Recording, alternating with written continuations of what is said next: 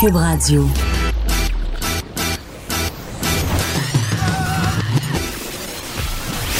Pour elle, il n'y a jamais de mauvaise question.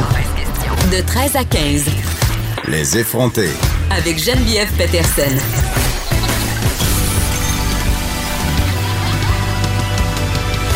Cube Radio. Salut, j'espère que vous allez bien. J'espère que vous avez profité euh, de votre week-end.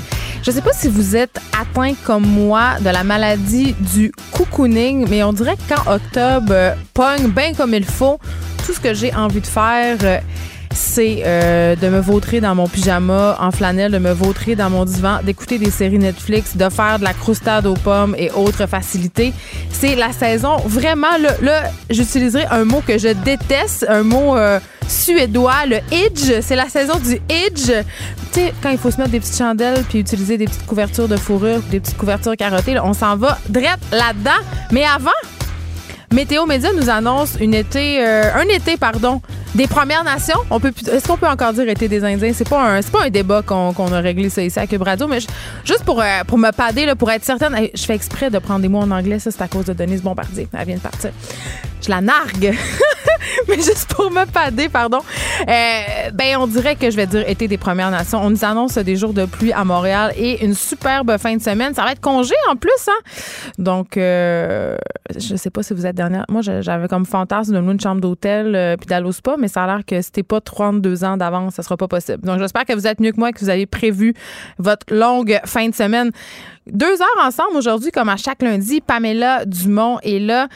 Et là, euh, quand j'ai reçu le sujet de sa chronique, je comprenais pas c'était quoi. Elle va nous parler aujourd'hui, vous savez, c'est Pamela, c'est toujours les mots en isme. Elle va nous parler de terrorisme intime. Et là, je me demandais justement, bon, c'est quoi le terrorisme intime? Est-ce qu'on est vraiment rendu là? Il faut pas la- mélanger ça avec la violence conjugale. La violence conjugale, c'est un peu de la violence situationnelle, c'est-à-dire c'est ponctuel. Ça résulte d'une incapacité à gérer un stress, une situation de l'ordinaire, c'est un pattern. Mais le terrorisme intime, c'est la violence conjugale qui se produit de façon systémique. C'est comme si la violence devenait la dynamique de la relation euh, où justement l'agresseur est tout le temps en train d'agresser sa victime. Et là, je veux juste spécifier avant que vous sauviez en courant puis que vous pensez qu'on est des misandres que dans le côté euh, terrorisme intime, c'est autant, c'est des deux bords que ça se passe. Donc autant des hommes que des femmes peuvent être des terroristes de l'intime. On va en parler avec Pamela Dumont. Puis ça va être intéressant. Puis je sais que ça vous intéresse parce que notre chronique euh, sur les pervers narcissiques a été super gros cliquée. Plusieurs personnes euh, ont l'air d'être pognées dans des relations vraiment toxiques. Et là, euh, je parlais de la saison du cocooning. c'est aussi la saison des grippes hein? et des infections respiratoires qui commencent. Et qui dit grippe et infection respiratoire dit salle d'attente médicale bondée. Euh, il y a certains patients qui critiquent le temps d'attente aux urgences. Et euh, ces patients-là, dans certains cas, pas dans tous les cas, n'auraient pas nécessairement besoin de venir à l'hôpital parce qu'on le sait, là, notre système est engorgé. Euh, tu peux attendre vraiment de longues heures à l'urgence. Et là, on va avoir le docteur Anouise Perron, qui est urgentologue à l'hôpital de Chicoutimi. Elle a voulu réagir à la chronique de José Legault, où justement, elle raconte qu'il faut pas être malade un dimanche au Québec. J'ai hâte de l'entendre parce qu'elle, euh, évidemment, euh, elle vit le problème dans l'intérieur. Elle est urgentologue, donc elle en voit passer dans sa salle d'urgence des vertes et des pommes. Et beaucoup de gens, euh, quand j'ai parlé en fin de semaine pour savoir si elle voulait venir à l'émission, elle me dit, ben pendant que je vais te parler au téléphone, Geneviève, je te dirais qu'il va peut-être avoir 20 personnes dans ma salle qui n'auraient pas besoin d'être là. Ça, c'est énorme. Et on en parle souvent de l'engorgement des urgences, mais en même temps, j'ai envie de dire, et j'en parlerai avec le docteur Perron, euh, souvent, on n'a pas d'autres options. Moi, j'en ai pas de médecin de famille. Euh, et souvent, ben, dans les cliniques sans rendez-vous, ben, il n'y en a pas de rendez-vous. Donc, si je paye pas, si je décide que je ne vais pas au privé et que je me fie sur notre système de santé publique, mais ça se peut que j'attende deux jours, trois jours avant de voir un médecin, sauf si je me pointe à l'urgence. Donc, je peux comprendre que certaines personnes dans un état de panique, euh, puis aussi parce qu'ils veulent pas que leur état empire, ben, de se pointer à l'urgence puis d'attendre le 10-12 heures pour avoir accès à des antibiotiques. Donc, on va faire le point avec euh, Anne-Louise Perron à ce sujet-là. On revient encore sur la question euh, de l'avortement. On sait qu'au face-à-face euh, de la semaine passée, ça a été la première question qui a été posée à nos politiciens. On a talonné Andrew Scheer tout le long pour savoir c'était quoi sa position personnelle sur le sujet. Et on aura, pour en discuter, Anne-Julie Larouche. Enfin, on va se poser la question pourquoi est-ce que les politiciens parlent de l'avortement durant cette campagne électorale-là? Anne-Julie Larouche, elle est collaboratrice chez Tabloïd. Elle a fait une vidéo où elle parle avec Emmanuel Latraverse, euh, qui est chroniqueuse ici, qui anime la balado Emmanuel présente. Et elle dit, en sept ans de campagne électorale, j'ai jamais vu c'est sa septième campagne, Emmanuel. Elle dit, j'ai jamais vu autant de discussions sur l'avortement. C'est quand même ironique. On est en 2019, les droits des femmes sont supposés être pour la plupart acquis. Et là, on revient sur cette vieille affaire de l'avortement qui est légal au Canada depuis quand même assez longtemps. Pas si longtemps. On a appris la semaine passée que c'était seulement en 88 qu'on avait légalisé l'avortement. Mais quand même, ce débat-là refait surface. Pourquoi? Pourquoi est-ce que les politiciens s'en servent comme tremplin? On en discute avec Anne-Julie Larouche.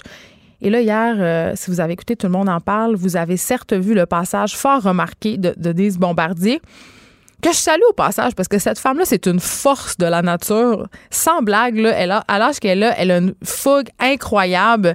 J'en prendrais plus de madame comme Denise Bombardier dans ma télé, de, de madame d'un certain âge qui ont des idées, qui ont pas peur des débats. Et c'est pas parce que je suis pas nécessairement d'accord avec les idées de madame Bombardier, là, c'est pas ça que je dis. Mais ça fait du bien de voir des femmes euh, qui ont pas 35 ans, tu sais, à télé, avancer des idées, être passionnées par ce qui avance, prendre part au débat, aller sur le terrain. Parce que euh, Denise Bombardier, vous vous en rappelez, elle avait été, à tout le monde en parle, l'année passée, elle avait fait un passage fort euh, controversé parce qu'elle avait tenu des propos pessimistes sur les francophones en milieu minoritaire, c'est-à-dire dans le reste du Canada. Et là, euh, en réaction à tout ça, elle a décidé de faire un documentaire. Elle a décidé de se rendre dans différentes régions du Canada pour sonder pour évaluer, si on veut, la situation du français dans notre pays. Ça s'appelle Donner chez les Franco. Donc, elle était là hier et évidemment, encore une fois, Mme Bombardier n'a pas, n'a pas fait l'unanimité, n'a pas convaincu tout le monde. Euh, et là, en réaction à ses propos sur les Canadiens français hors Québec, euh, ben, certains de ces Canadiens français-là déplorent qu'ils sont ben, un peu trop souvent absents des conversations les concernant. On va voir euh, Louis Roux avec moi, il est trésorier de la Fédération de la jeunesse canadienne française. On va faire un retour sur les propos de Mme Bombardier. Hier, à tout le monde en parle, mais évidemment, on va se pencher sur la situation des francophones ailleurs qu'au Québec. On se parle de cancer du sein, on sait, octobre, c'est le mois de la sensibilisation au cancer du sein. D'ailleurs, je ne sais pas si vous avez vu le magazine Clin d'œil, Annick Lemay, magnifique en couverture. C'est l'édition rose, là, Clin d'œil nous a habitués à ça depuis des années. Euh, c'est vraiment un numéro qui participe à la recherche sur le cancer du sein. C'est un classique. Et là, euh, neuf femmes atteintes du cancer du sein ont critiqué dans la presse en fin de semaine le peu d'espace accordé à celles qui sont atteintes du cancer au stade 4. Et là, elles, ont signé une lettre. Évidemment, ces neuf femmes-là, et la lettre s'adresse à Annick Lemay, qui est aussi, euh, en fait, ben, en plus de faire le Front du Canada, elle s'implique, elle a eu le cancer du sein, Annick, elle s'implique beaucoup euh, dans cette cause-là. Elle a fait un documentaire qui s'appelle Mon téton, un guide de survie?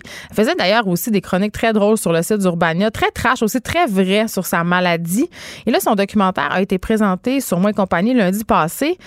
Je vais avoir Julie Rochefort qui se décrit comme une cancéreuse métastatique militante. C'est l'une des neuf signataires euh, de ce texte d'opinion qui a été publié dimanche parce que, justement, ben, c'est pas qu'ils sont pas contentes, mais ils ont l'impression d'être pas représentés. Ils ont l'impression qu'on parle pas euh, assez des cancers à des stades avancés, qu'on reste dans une espèce d'idée euh, positive. Ce que je peux comprendre aussi, mais quand même, elles existent, ces femmes-là, et elles voudraient qu'on parle davantage d'elles, pas nécessairement comme personne, mais de la, maladie euh, qu'elles doivent combattre avec des guillemets, parce que le mot combat, quand il est question de cancer, je suis pas sûre que je suis d'accord avec ça, mais vous comprenez qu'est-ce que je veux dire. Et là, on s'en va, on va s'en aller du côté de Rouen Noranda tantôt. Les fumeurs de cigarettes de Rouen Noranda auraient un risque accru de développer un cancer du poumon et un cancer de la vessie parce qu'il y a de l'arsenic dans l'air de la région. Et ça, c'est selon un dernier rapport de la direction de la santé publique. Et là, évidemment, Québec solidaire critique l'apparente inaction du gouvernement Legault dans ce dossier-là. Moi, ça, ça vient me chercher, ces affaires-là, parce que des maladies qui sont inhérentes et liées à la présence d'industries dans les régions, j'ai vu ça toute ma vie, là, ayant grandi au Saguenay-Lac-Saint-Jean. Je veux dire, personne ne peut jamais le prouver vraiment, mais oups, là, tu t'en vas dans une ville ou un village et là, ah, ah, ah le taux de cancer de telle affaire est plus élevé, euh, le taux euh, de maladie dégénérative, le taux de malformation. Tu sais, c'est difficile à prouver, mais quand même, un moment quand tu te mets à accumuler, ça peut pas juste être des coïncidences. Donc, je vais parler avec Émilie Lessard-Terrien, députée solidaire de Rouen-Noranda, Témiscamingue. On va se parler de ces fameux cas euh, de cancer du poumon et de la vessie. Évidemment, on aura aussi Élise Jeté qui va nous parler euh, du Festival du Nouveau Cinéma qui débute cette semaine. d'autres nouvelles culturelles aussi à surveiller cette semaine, dont, je ne sais pas si vous êtes allé voir le Joker ce film qui ne cesse de faire la manchette pour plein de raisons. Et, je dois dire, euh, j'ai euh, bon, ma page Facebook n'est pas un laboratoire scientifique, mais quand même, j'ai pas mal de monde et j'ai des passionnés de cinéma, beaucoup évidemment à, cause de mon métier scénariste. J'ai beaucoup d'amis qui sont dans l'industrie du cinéma. Je suis toujours curieuse de voir euh, leurs reviews, entre guillemets, leurs commentaires par rapport aux films qu'ils vont voir au cinéma. Ils sont toujours très, très, très verbomoteurs. Et d'un côté, tu avais un Patrick Sénécal qui disait Je allé voir le Joker, j'ai vraiment aimé ça, c'est le meilleur film. Et de l'autre, tu avais d'autres amis euh, à moi en cinéma qui disaient C'est le pire film, c'est dégueulasse, c'est pas très bon. Donc, vraiment, c'est un film euh, qui divise. On aura l'occasion euh, d'en parler avec Élie Jeté tantôt. Et je vais aller le voir. J'ai vraiment envie d'aller le voir cette semaine et je vais vous en reparler parce qu'il y a quelque chose qui me dérange là-dedans. Euh, dans le fait, justement, on en a parlé la semaine passée, euh, des personnes qui, ont peur que la violence du personnage qui est incarné par Joaquin Phoenix, je crois. Euh, d'ailleurs, Marc-André aussi disait que c'était pas un grand film qu'elle allait aux Oscars, mais que pour la performance de Joaquin Phoenix, ça valait la peine d'aller le voir. Mais tout ça pour dire que je m'inquiète toujours quand on, on fait des liens entre la violence dans la vraie vie versus la violence au cinéma, comme si l'un influençait l'autre. J'ai toujours, comme créatrice, beaucoup, beaucoup de difficultés avec ça. Euh, on se reparle de ce fameux questionnaire aboli à la DPJ. Euh, on en a beaucoup parlé, euh, ça fait, je pense, la semaine passée ou l'autre. Et là, il y a un nouveau questionnaire, OK, qui, a fait surface. On dirait que les gens se sont mis à gratter, puis on trouve toutes sortes d'affaires un questionnaire, je ne sais pas comment vous le décrire.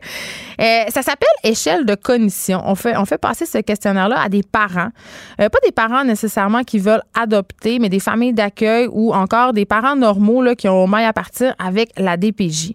Euh, ce questionnaire-là qui s'appelle échelle de cognition est plus il est plus utilisé depuis la semaine passée, il faut le dire, et je dois dire que c'est une excellente affaire parce que Lionel Carman, le ministre délégué de la Santé et des Services sociaux, a mis un, ordonné d'arrêter tout de suite de faire cette affaire-là. Et là, avant qu'on aille plus loin, je vais, vous dire un peu de quoi il en retourne. Donc, ce questionnaire-là, euh, qui était vraiment utilisé jusqu'à la semaine passée, c'est un questionnaire qui a été euh, élaboré, en fait, dans les années 90. Et là, tenez-vous bien, ce questionnaire-là a été élaboré pour des prisonniers américains condamnés pour agression ou abus sexuels. OK? Pas pour des parents, pas pour des gens qui, cherchent à adopter des enfants, pas pour des familles d'accueil potentielles, pour des agresseurs sexuels condamnés. Et là, je vous donne des exemples. Alors, dans le fond, euh, bon, tu as des questions et tout ça. Et là, il y a juste quatre réponses possibles. C'est le traditionnel euh, un, fortement en désaccord, deux, en désaccord, trois, en accord. Tu les fameuses euh, questions de sondage habituelles. Et là, je vous donne des exemples de questions auxquels on doit répondre fortement en désaccord, en désaccord, en accord ou fortement d'accord. Donc, exemple de question numéro un. Les hommes qui commettent un viol réagissent probablement à un stress important dans leur vie et le viol les aide à réduire ce stress. OK. Expliquez-moi c'est quoi le rapport avec quelqu'un qui a un enfant à la maison? Autre exemple de question. Les femmes qui se font violer le méritent probablement. C'est sûr que tu peux répondre fortement en désaccord, mais encore une fois, je me questionne sur la pertinence de ces questions-là quand vient le temps d'évaluer des parents qui ont des enfants en famille d'accueil ou qui euh, sont impliqués dans un dossier de DPJ pour X raisons.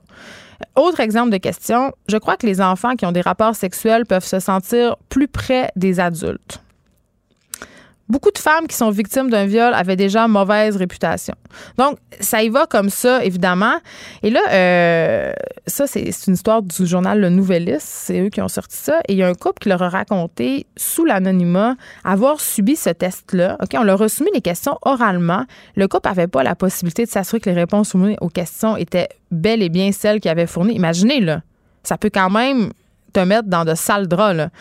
Euh, et ce qui est encore plus ironique, c'est que le signalement à la DPJ qui a mené ce couple-là à subir ce test, ce test cognitif, n'était pas en lien avec des agressions sexuelles ou des abus. Ça avait aucun rapport avec des agressions sexuelles ou des abus et ils ont quand même dû se soumettre à ce questionnaire-là. Moi, je me pose vraiment la question là, en quoi c'est pertinent de demander, de poser ces questions-là à des gens. Euh, et là, à la suite du questionnaire, le père, dans ce couple-là, n'a plus eu le droit de voir ses enfants biologiques ni les enfants en famille d'accueil. Je veux dire, il s'est fait enlever ses droits parentaux à la suite des questions. Là, on ne peut pas entrer vraiment dans les détails de l'histoire parce qu'il va y avoir euh, un procès. Mais quand même, je veux dire, on pose des questions qui sont destinées à des criminels sexuels incarcérés, à des parents qui, à prime abord, n'ont pas d'histoire. C'est quand même quelque chose. Moi, j'ai pas vraiment de problème à ce qu'on pose toutes les questions à qui de droit. Parce que, après tout, il est question d'enfants, il est question de leur sécurité, de leur bien-être, de leur développement. Mais encore faut-il que ce soit justifié qu'on pose ce type de questions à des gens qui n'ont rien à voir avec des abus sexuels, quand il n'y a même pas de soupçon d'abus sexuels. Je trouve ça très intrusif. Donc, heureusement, on a enlevé le questionnaire. Mais euh, il n'y a pas de doute, là, c'était le temps que le ministre passe le balai à la direction de la protection de la jeunesse Mauricie Centre du Québec. C'est pas la première fois qu'il défrait les manchettes. Beaucoup de dérapages. Protégez vos dépôts, c'est notre but. La SADC protège vos dépôts dans les institutions fédérales, comme les banques. L'AMF les protège dans les institutions provinciales, comme les caisses. Oh, quel arrêt!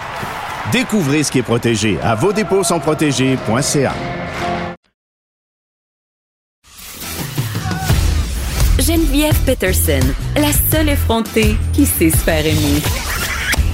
Jusqu'à 15, vous écoutez Les effrontés. Sujet malheureusement dans l'air du temps, la violence conjugale, le terrorisme intime avec Pamela Dumont. Oui, gros mot encore. Ben gros mot, euh, mais en même temps, je pense que c'est nécessaire. Il y a eu plusieurs mm-hmm. discussions euh, la semaine dernière parce qu'évidemment, euh, le procès d'Hugo Fredette qui est accusé ah, d'avoir tué son ex-conjointe Véronique Barbe a lieu, va se terminer bientôt. Autre cas aussi d'un gars qui a poignardé son ex 30 fois. Tu sais, je veux dire, on en voit trop souvent, ça défrait la manchette. Puis je chroniquais là-dessus la semaine passée, vendredi, sur le site Journal Montréal, Journal Québec. Puis évidemment, statistiquement, euh, ce sont davantage les hommes qui commettent des gestes violents et c'est souvent à l'égard des ex-conjointes. Par contre, en ce qui concerne le terrorisme intime, ça peut jouer des deux côtés. Ben en fait, c'est plus, je l'ai appelé terrorisme intime. C'est sûr que je fais ma petite chronique en is, mais on va vraiment parler de ça et de la violence conjugale situationnelle. Ouais. Euh, terrorisme intime, faut quand ça, c'est quand dans une relation, il y a de la conjugale, il y a de la violence qui qui fait partie de la dynamique du couple.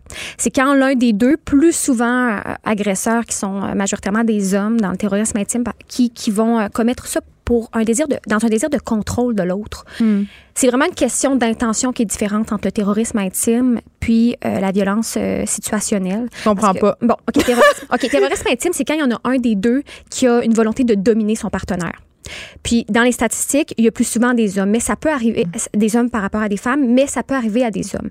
Dans la violence situationnelle, il y a écoute, il y a 12 à 18 des gens, des Canadiens qui en vivraient situationnel. Fait que c'est énorme. Alors que.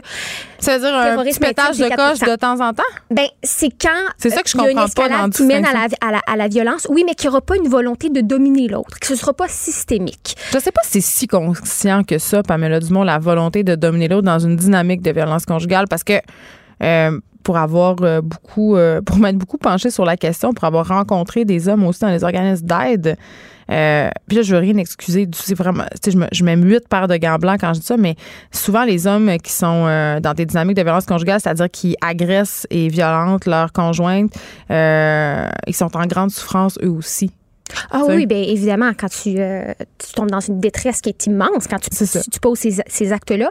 On les excuse pas, là. Non, c'est ça. Mais je, trouvais ça intéressant de tomber un peu dans la, dans la typologie de, historiquement, d'où c'est venu, parce que terrorisme intime, euh, oui, des hommes et des femmes peuvent en être victimes, mais ça s'inscrit vraiment dans un contexte où quand on a commencé à étudier la violence conjugale, parce que c'est un phénomène qui est sorti de la sphère privée, puis qui est devenu politique, sociale. Pourquoi? Parce qu'on s'est rendu compte qu'il y avait énormément de femmes qui, dans leur foyer, vivaient de la violence.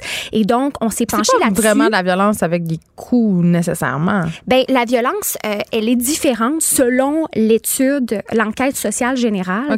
Elle est différente euh, par rapport à la, on en parlera, gravité, intensité.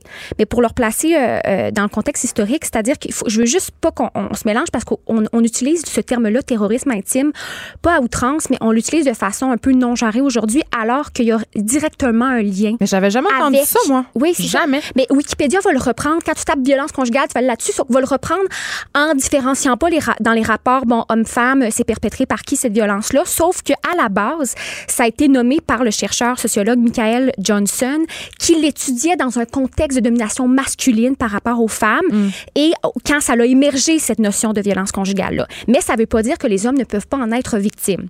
La violence euh, situationnelle, elle, conjugale, mm-hmm. ça va être dans un cas où euh, c'est quand l'un des deux va avoir de la misère, sera pas capable de gérer le stress d'une situation particulière. Mais ça veut pas dire que ce sera que ponctuel une fois. Ça peut, la fréquence peut se mettre à augmenter. Le couple peut devenir toxique et dysfonctionnel. C'est juste que c'est plus de l'ordre d'une personne qui n'a pas d'outils et plutôt qu'une qu'une intention vraiment de dominer l'autre, même si on n'est pas, euh, on n'a pas beaucoup d'introspection quand on est dominant. Je suis d'accord avec toi, Geneviève. Il y a personne qui se qui fait je vais la dominer. Non, je trouve les personnes dominantes dans la vie qui ont un caractère comme ça, homme ou femme, souvent n'ont pas cette réflexion-là sur eux-mêmes, justement parce qu'ils sont en position de, de, de, dominance, de domination. Mais je trouvais ça intéressant d'en parler parce que puis là, je me suis dit, Colin, je vais recevoir un backlash de mes amis féministes parce que, tu sais, on, a, on a parlé de masculinisme puis tout ça. Puis, puis parce que ça peut être un argument qui est utilisé. Euh, par des masculinistes ou par des gens anti-féministes, comme quoi euh, on sait, là, il y, a, un journaliste vendredi, Pierre Saint-Arnaud, qui a écrit l'enquête euh, sociale générale de 2014, le dit, il y aurait autant d'hommes en autodéclaration que de femmes qui disent avoir subi de la violence conjugale, OK? Mais autant d'hommes que de femmes.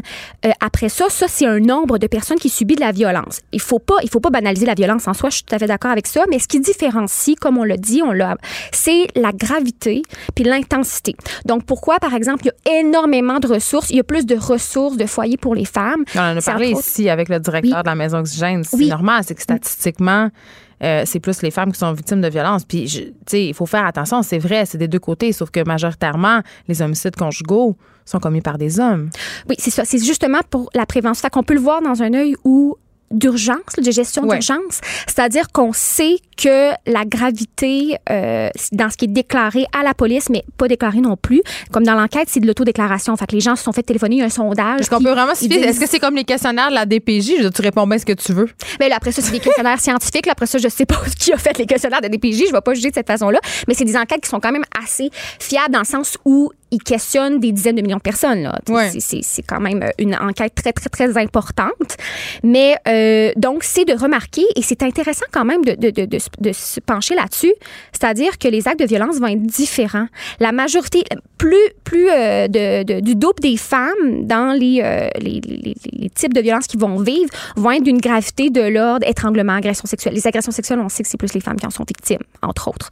Euh, battues, menacées avec une arme à feu, un couteau, ben, les femmes vont être doubles là-dedans à être victimes versus les hommes. Mais ce qui est de l'ordre des, agressions, des voies de fait, mais psychologique, l'affaire, c'est que ça a été posé comme question dans cette enquête-là sociale générale sur la victimisation mais les données ne sont pas comprises. Mais c'est dur aussi à évaluer de la violence psychologique. C'est ben, dur aussi euh, quand on est victime de le réaliser que tu en es victime. Mais, mais en tout cas, encore là, je suis pas une psy puis je suis pas une experte, mais j'aurais tendance à penser que nous, les femmes, on est bonnes là-dedans, la violence psychologique. Ben, c'est pour ça qu'aujourd'hui, je voulais là, je en train peut-être de ne pas me faire des amis du côté des féministes. Ben, écoute, là-dessus, on va être un peu d'accord sur le moment d'antenne qu'on a là parce qu'aujourd'hui, ce que j'avais envie, puis ça met comme un peu, ça, met super émotif parce que j'avais envie qu'on parle un peu de ça à l'échelle individuelle, c'est-à-dire ces hommes-là qui en subissent et qui, parce que, effectivement, dans le phénomène, la tendance, les chiffres démontrent que la gravité est du bord des femmes qui sont réellement victimes. ça, c'est vrai, là. C'est vrai, c'est vrai. On ne nie pas on ne cette souffrance-là. Mais qu'est-ce que ça fait? Moi, j'imagine me mettre dans la peau. Si j'étais un homme,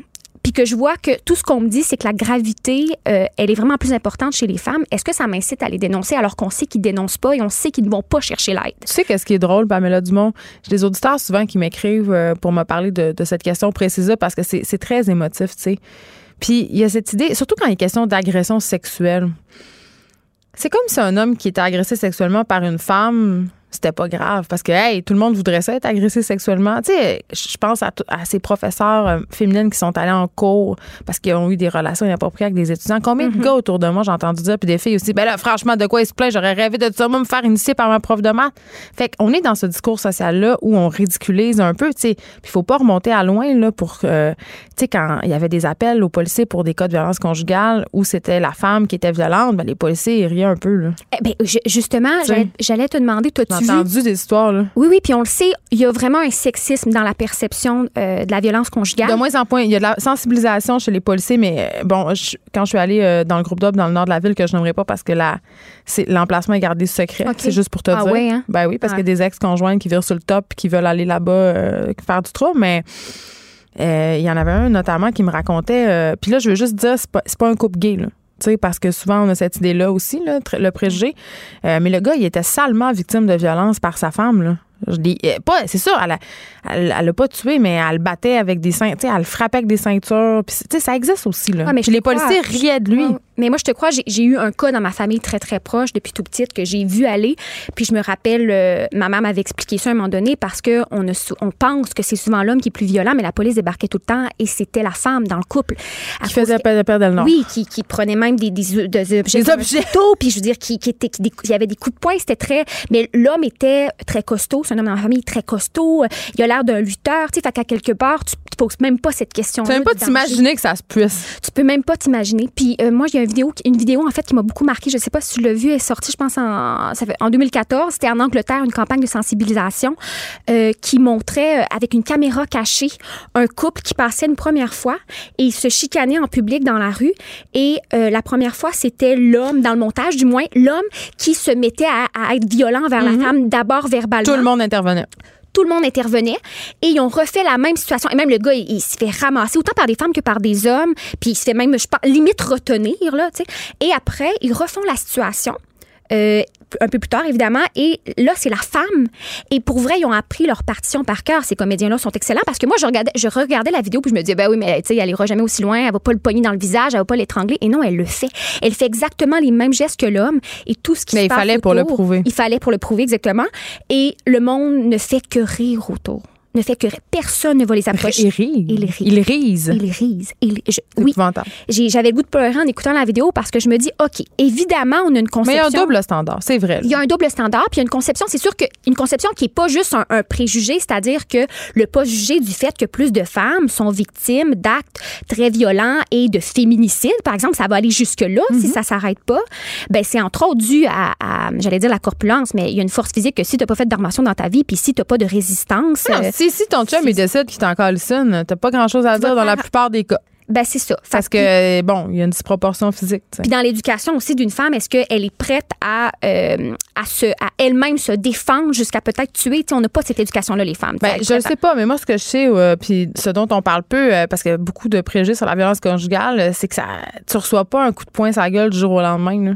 Tu sais, ça s'installe tranquillement jusqu'à en arriver aux, attaques physiques. Et ça, c'est des deux côtés. Donc, tu sais, c'est très insidieux, la violence conjugale. Et avant euh, que ça en vienne au point, avant que ça dégénère, il peut y avoir des années, des années, des années de violence psychologique. On mm-hmm. met la table, si on veut, en guillemets. Puis là-dessus, ben, il n'y a pas encore d'études, beaucoup. Puis il n'y en a pas beaucoup juste par rapport aux hommes. La violence que, que les hommes peuvent vivre, c'est encore très tabou, mais c'est pas présent dans les études scientifiques. Donc, on a de la misère à évaluer ça, même si on sait, je veux dire que c'est pas les mêmes proportions puis la même gravité. Puis tu sais, tout à l'heure, tu disais euh, moi, je pense, euh, Geneviève, tu disais que les femmes sont peut-être plus violentes psychologiquement.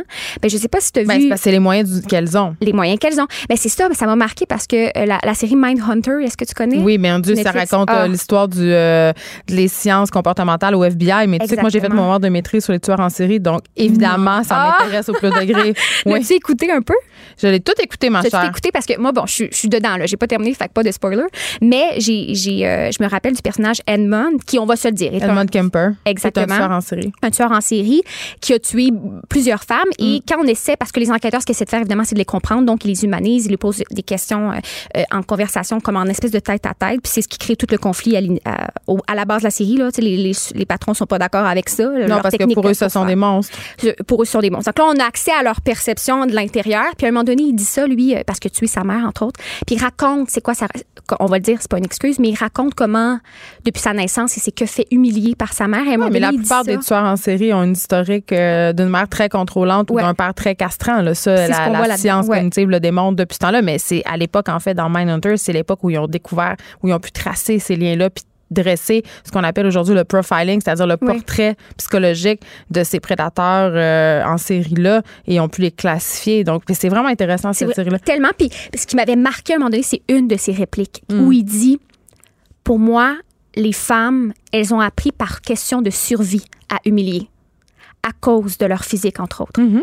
Euh, euh, ça m'avait tellement. C'est d'une évidence. À quelque part, c'est d'une évidence dans le sens, oui, ça, euh, je veux dire, lui, ça a été sa conviction. Ça a été sa conviction qui l'a mené à, faire une, des actes d'une violence comme inexplicable. Puis, mais ça reste que je me suis dit après, Colin, c'est vrai que quand on va, on va avoir plus de données sur ce phénomène-là, comme moyen de survie ou de, de, réplique. Là, je vais apporter un petit bémol. Il nous reste pas beaucoup de temps, mais je te dirais quand même, euh, les femmes quand même ont accès aux armes à feu. Mm. Maintenant, surtout aux États-Unis, et il n'y a pas de montée de crimes conjugaux mm-hmm. parce que théoriquement, il y aurait les moyens de le faire. Oui, oui, mais tout à fait. Mais je pense que c'est vraiment le conditionnement. Oui, mais dans les, euh, c'est ce qui montre aussi, c'est que mon micro, je m'entends plus. je suis comme, tout va bien, tu peux continuer quand même. Mais c'est que les femmes passent très rarement à l'acte de cette façon-là. Elles ne, elles ont tué, on le voit, les homicides ont été en déclin depuis que de plus en plus de centres qui accueillent les femmes, parce que parfois c'est leur façon de répliquer celles qui sont dans la réplique physique, mais il y en a plusieurs qui ne le sont même pas, qui ont aucune résistance euh, physique. Fait que c'est quand même facile. Pas toutes les femmes qui euh, qui passent comme ça à l'acte ou qui le, qui le font. Il y en a qui, qui, à la longue, même la résistance physique, comment ça a été étudié, c'est que ça diminue. Fait que si tu avais tendance à répliquer, c'est ce qu'on sait pas non plus parmi les hommes qui sont victimes, par exemple, de, de coups de pied ou euh, euh, de, de violence avec des objets contondants, mais pas qui sont d'une gravité qui est un peu moindre. On sait même pas, en fait, qui initie la violence. On sait pas si c'est des types de répliques ou pas. Mais bref, là, aujourd'hui, c'est sûr qu'on parle d'une façon très, très genrée.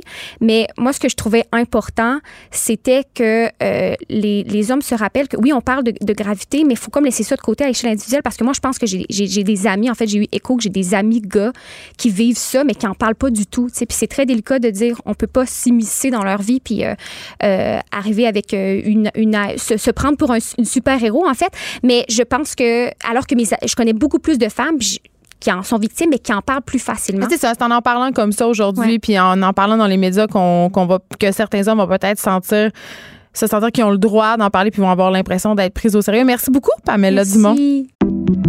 J'accepte avec, euh, avec fierté la direction, les commandes. Non, non, pas les commandes. Votre maison, c'est un espace où vous pouvez être vous-même. J'accepte d'être l'entraîneur-chef des Orignaux Atomes 2B de l'école. Mon amour, moins fort, la petite dame. Ah, excuse, excuse. Tu parles à qui? Elle mérite d'être bien protégée et vous méritez d'être bien accompagné. Trouvez la protection la mieux adaptée à votre maison avec Desjardins Assurance et obtenez une soumission en quelques clics sur desjardins.com.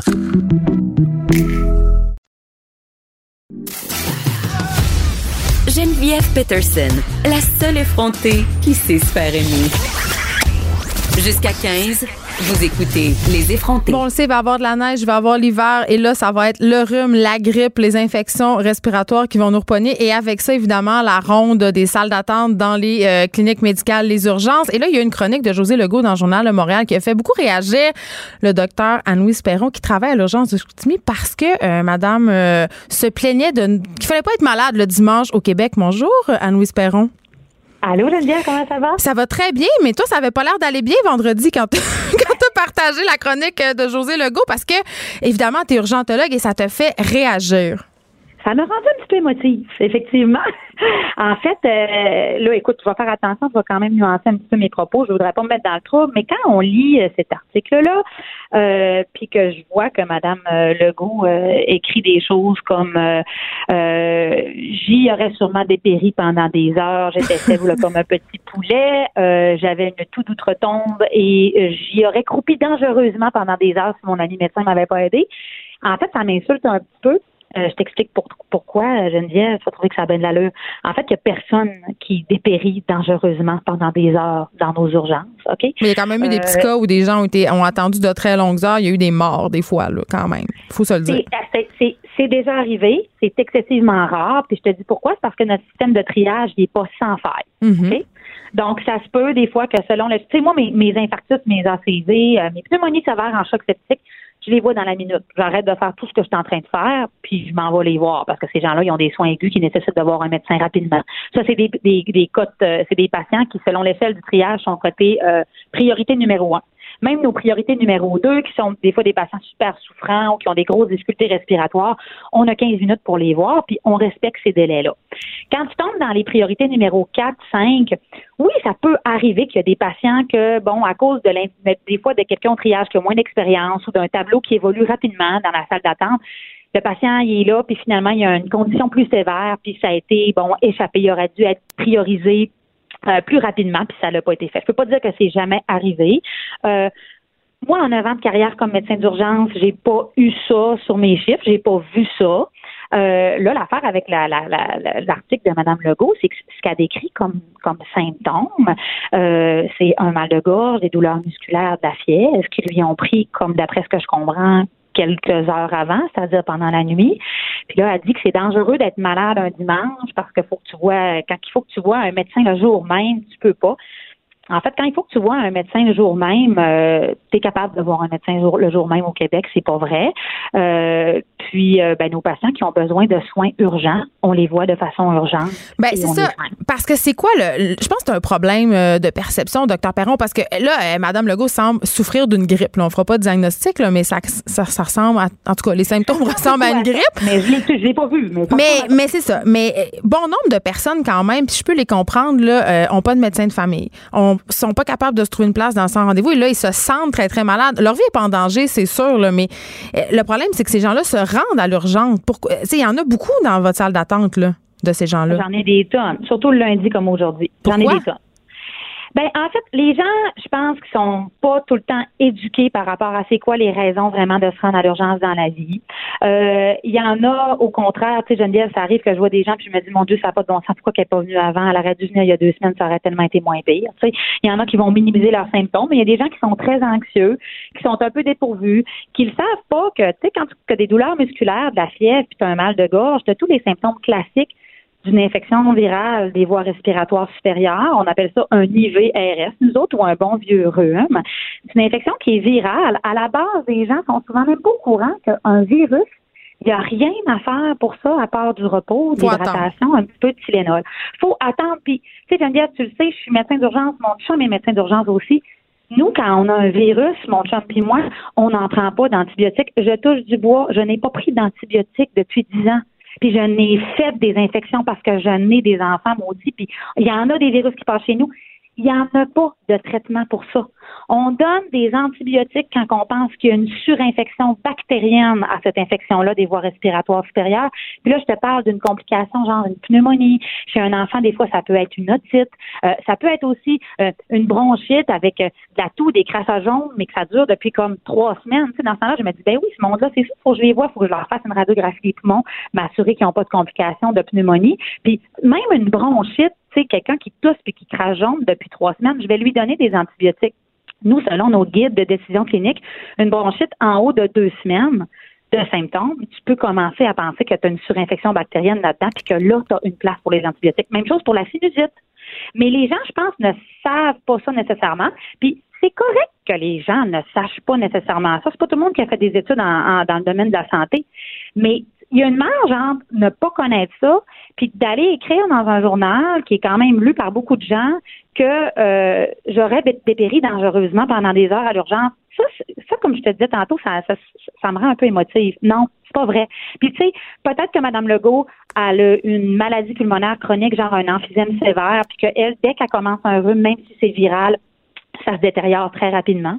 Euh, écoute, si c'est le cas, elle aurait eu intérêt à l'écrire, à l'écrire dans, sa, dans son article. Ça aurait peut-être augmenté, un petit peu la, crédibilité. Et si c'est le cas, de toute façon, elle n'aurait pas dépéri pendant des heures à l'urgence parce que mes patients qui sont emphysémateux, puis qui arrivent, qui ont de la misère à respirer, je te l'ai dit tantôt, j'ai vois dans 15 minutes. Ben c'est ça. Fait que là, c'était la mise au point qui était nécessaire. Présentez pas présentez-vous pas à l'urgence pour rien. Attendez, prenez votre mal en patience, buvez de l'eau, faites-vous un petit bouillon de poulet. Et là, j'ai envie, avant qu'on se quitte, Anne-Louise Perron, je sais pas si tu as vu circuler ça euh, dans les médias, un jeune homme du Saguenay d'ailleurs qui est mort parce qu'il a consommé de l'ayahuasca. Est-ce que tu en as à l'urgence euh, des gens qui arrivent euh, sous l'emprise de drogues hallucinogènes? Ça arrive-tu pas mal? Parce que j'ai l'impression que de plus en plus, c'est populaire à la tonne, Geneviève. Pour à la tonne, surtout sur fin de chiffre de soir, chiffre de nuit. Euh, ça arrive souvent accompagné des policiers, ça nous crie des affaires que tu ne veux même pas entendre, qui ne se répètent pas en ondes. Euh, L'ayahuasca, personnellement, euh, j'en ai pas vu. En fait, j'avais pas l'impression tellement que ça avait traversé le parc des Laurentides. Tu viens de me l'apprendre. Euh, j'en ai vu dans le district 31. Mais euh, non, mais oui, vraiment, les, autres qu'on voit beaucoup, beaucoup, c'est les speeds, les, les, les, amphétamines. Là, hmm. Écoute, il n'y a pas un chiffre d'urgence de soir ou de nuit que je n'en vois pas, en fait, malheureusement. Merci Merci beaucoup. Anne-Louise Perron, je rappelle que vous êtes urgentologue à l'hôpital de Chicoutimi. Puis là, je veux qu'on se parle, euh, Liarousaka, évidemment, parce que, euh, bon, euh, ça défrait la manchette, ce jeune homme qui vient du Saguenay, Nelson Deschaines, qui se serait, puis là, je vais vraiment utiliser le conditionnel parce qu'on sait vraiment pas qu'est-ce qui s'est passé encore avec cette histoire-là. Il se serait donné la mort après avoir consommé cette drogue-là. Et là, pour ceux qui savent pas c'est quoi euh, l'ayahuasca, là, c'est tout va bien, c'est normal que vous ne sachiez pas. C'est pas une drogue qui est tant, tant, tant populaire, tant que ça. Euh, mais bon, écoutez, c'est une drogue qui est hallucinogène. On l'a dit, c'est comme un facilitateur, ok? Euh, C'est une drogue qui est comme qui était utilisée avant dans les anciennes civilisations pour euh, faire un rite de passage, si on veut. Tu allais en dehors du village, tu prenais cette affaire-là, tu hallucinais ton totem, puis tu revenais, tu un homme. Et là, ce jeune homme-là, originaire de Chicoutimi, qui est malheureusement décédé, Nelson Deschaines, lui travaillait depuis janvier au centre de retraite Rainforest Healing Center. Euh, ça, c'est dans la forêt amazonienne. Et là, ce centre-là organise des rituels où les clients vous et moi, on peut y aller, là, consomme cette drogue-là, ayahuasca. Euh, bon, cette substance qui est supposément curative, ça existe depuis des siècles, je vous l'ai dit. Euh, et là, qu'est-ce qu'il faisait? Ce gars-là, ben, il était accompagnateur, facilitateur. Donc, il avait comme tâche d'accompagner des clients. Et là, euh, un voyage comme ça, je veux juste le dire, là, ça coûte entre 1700 et 2500 dollars pour une retraite de 7 à 11 jours. Et là, c'est quoi le rôle de cette personne-là? C'était quoi le rôle de Nelson Deschaines?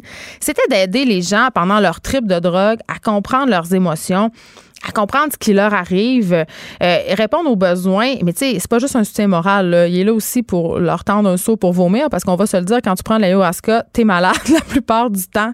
Donc, euh, il, les a par exemple, euh, à aller aux toilettes, à aller faire une marche, les empêcher de battre triper. Donc, tu as vraiment besoin d'un accompagnateur quand tu décides de faire ce type de drogue-là. Et là, évidemment, euh, là, Nelson Deschaines, euh, ça serait donné la mort après avoir consommé cette drogue-là, mais Là, c'est pas clair. C'est pas clair parce que sur le site Internet euh, du centre où il travaillait, on dit qu'en fait, il n'avait pas consommé d'ayahuasca, qu'il aurait consommé une autre tisane hallucinogène et que ça serait vraiment un suicide. Donc, quand même, la famille est consternée et on sait pas trop on ne sait pas qu'est-ce qui s'est passé avec Nelson Deschênes. J'imagine que l'autopsie euh, va nous l'apprendre. Mais quand même, la raison pour laquelle je vous parle de ça, c'est que cette drogue-là, la Urasca, euh, ça a toujours été populaire, mais on dirait que depuis quelques années, je ne sais pas pourquoi, il y a un regain. Il y a un regain. C'est illégal au Canada. Mais il y a des groupes religieux qui ont réussi à avoir une, une exemption, en fait, de Santé Canada. Euh, et c'est la première fois, d'ailleurs, que l'organisme fédéral accorde des dérogations pour l'importation d'une substance illégale. Euh, mais ces organismes-là ont le droit de faire consommer cette drogue-là à des gens et ça se passe aussi près qu'à Val-David. Il y a même un centre à Montréal où les gens peuvent aller en consommer. Euh, donc, ça se passe pas juste dans les forêts amazoniennes. Et quand même, il faut pas prendre ça à la légère parce que, on le sait, ça peut déclencher des psychoses, ça peut déclencher des bad trips. D'ailleurs, euh, il y avait un cas qui avait défrayé la manchette il y a quelques années, euh, un homme qui avait tué un de ses amis en voyage parce qu'il pensait qu'il voulait s'en prendre à lui. Et je vois ça passer beaucoup dans mon cercle d'amis sur les médias sociaux depuis quelques temps. Vraiment, des gens qui ont envie de faire des trips d'ailleurs. ce que ça peut être vraiment le fun, mais ça peut aussi mal se terminer. En même temps, ce que je trouve déplorable dans ce type d'article-là, c'est que peut-être ça fait peur. Euh, ça finit pas toujours en suicide ou en meurtre quand tu prends euh, l'ayahuasca, surtout quand tu es bien accompagné. Mais ce qui est dommage, c'est comme dans le cas de toutes les drogues, de tous les psychotropes, si tu as déjà des tendances à développer, euh, je sais pas moi, de la schizophrénie, tout ça, ça peut accélérer, ça peut péricliter. Et ça, ben, c'est vraiment dommage. Mais c'est un dossier qu'on va continuer à suivre pour vous, celui de Nelson Deschaines. Écrivaine. Blogueuse. Scénariste et animatrice. Geneviève Peterson la Wonder Woman de Cube Radio.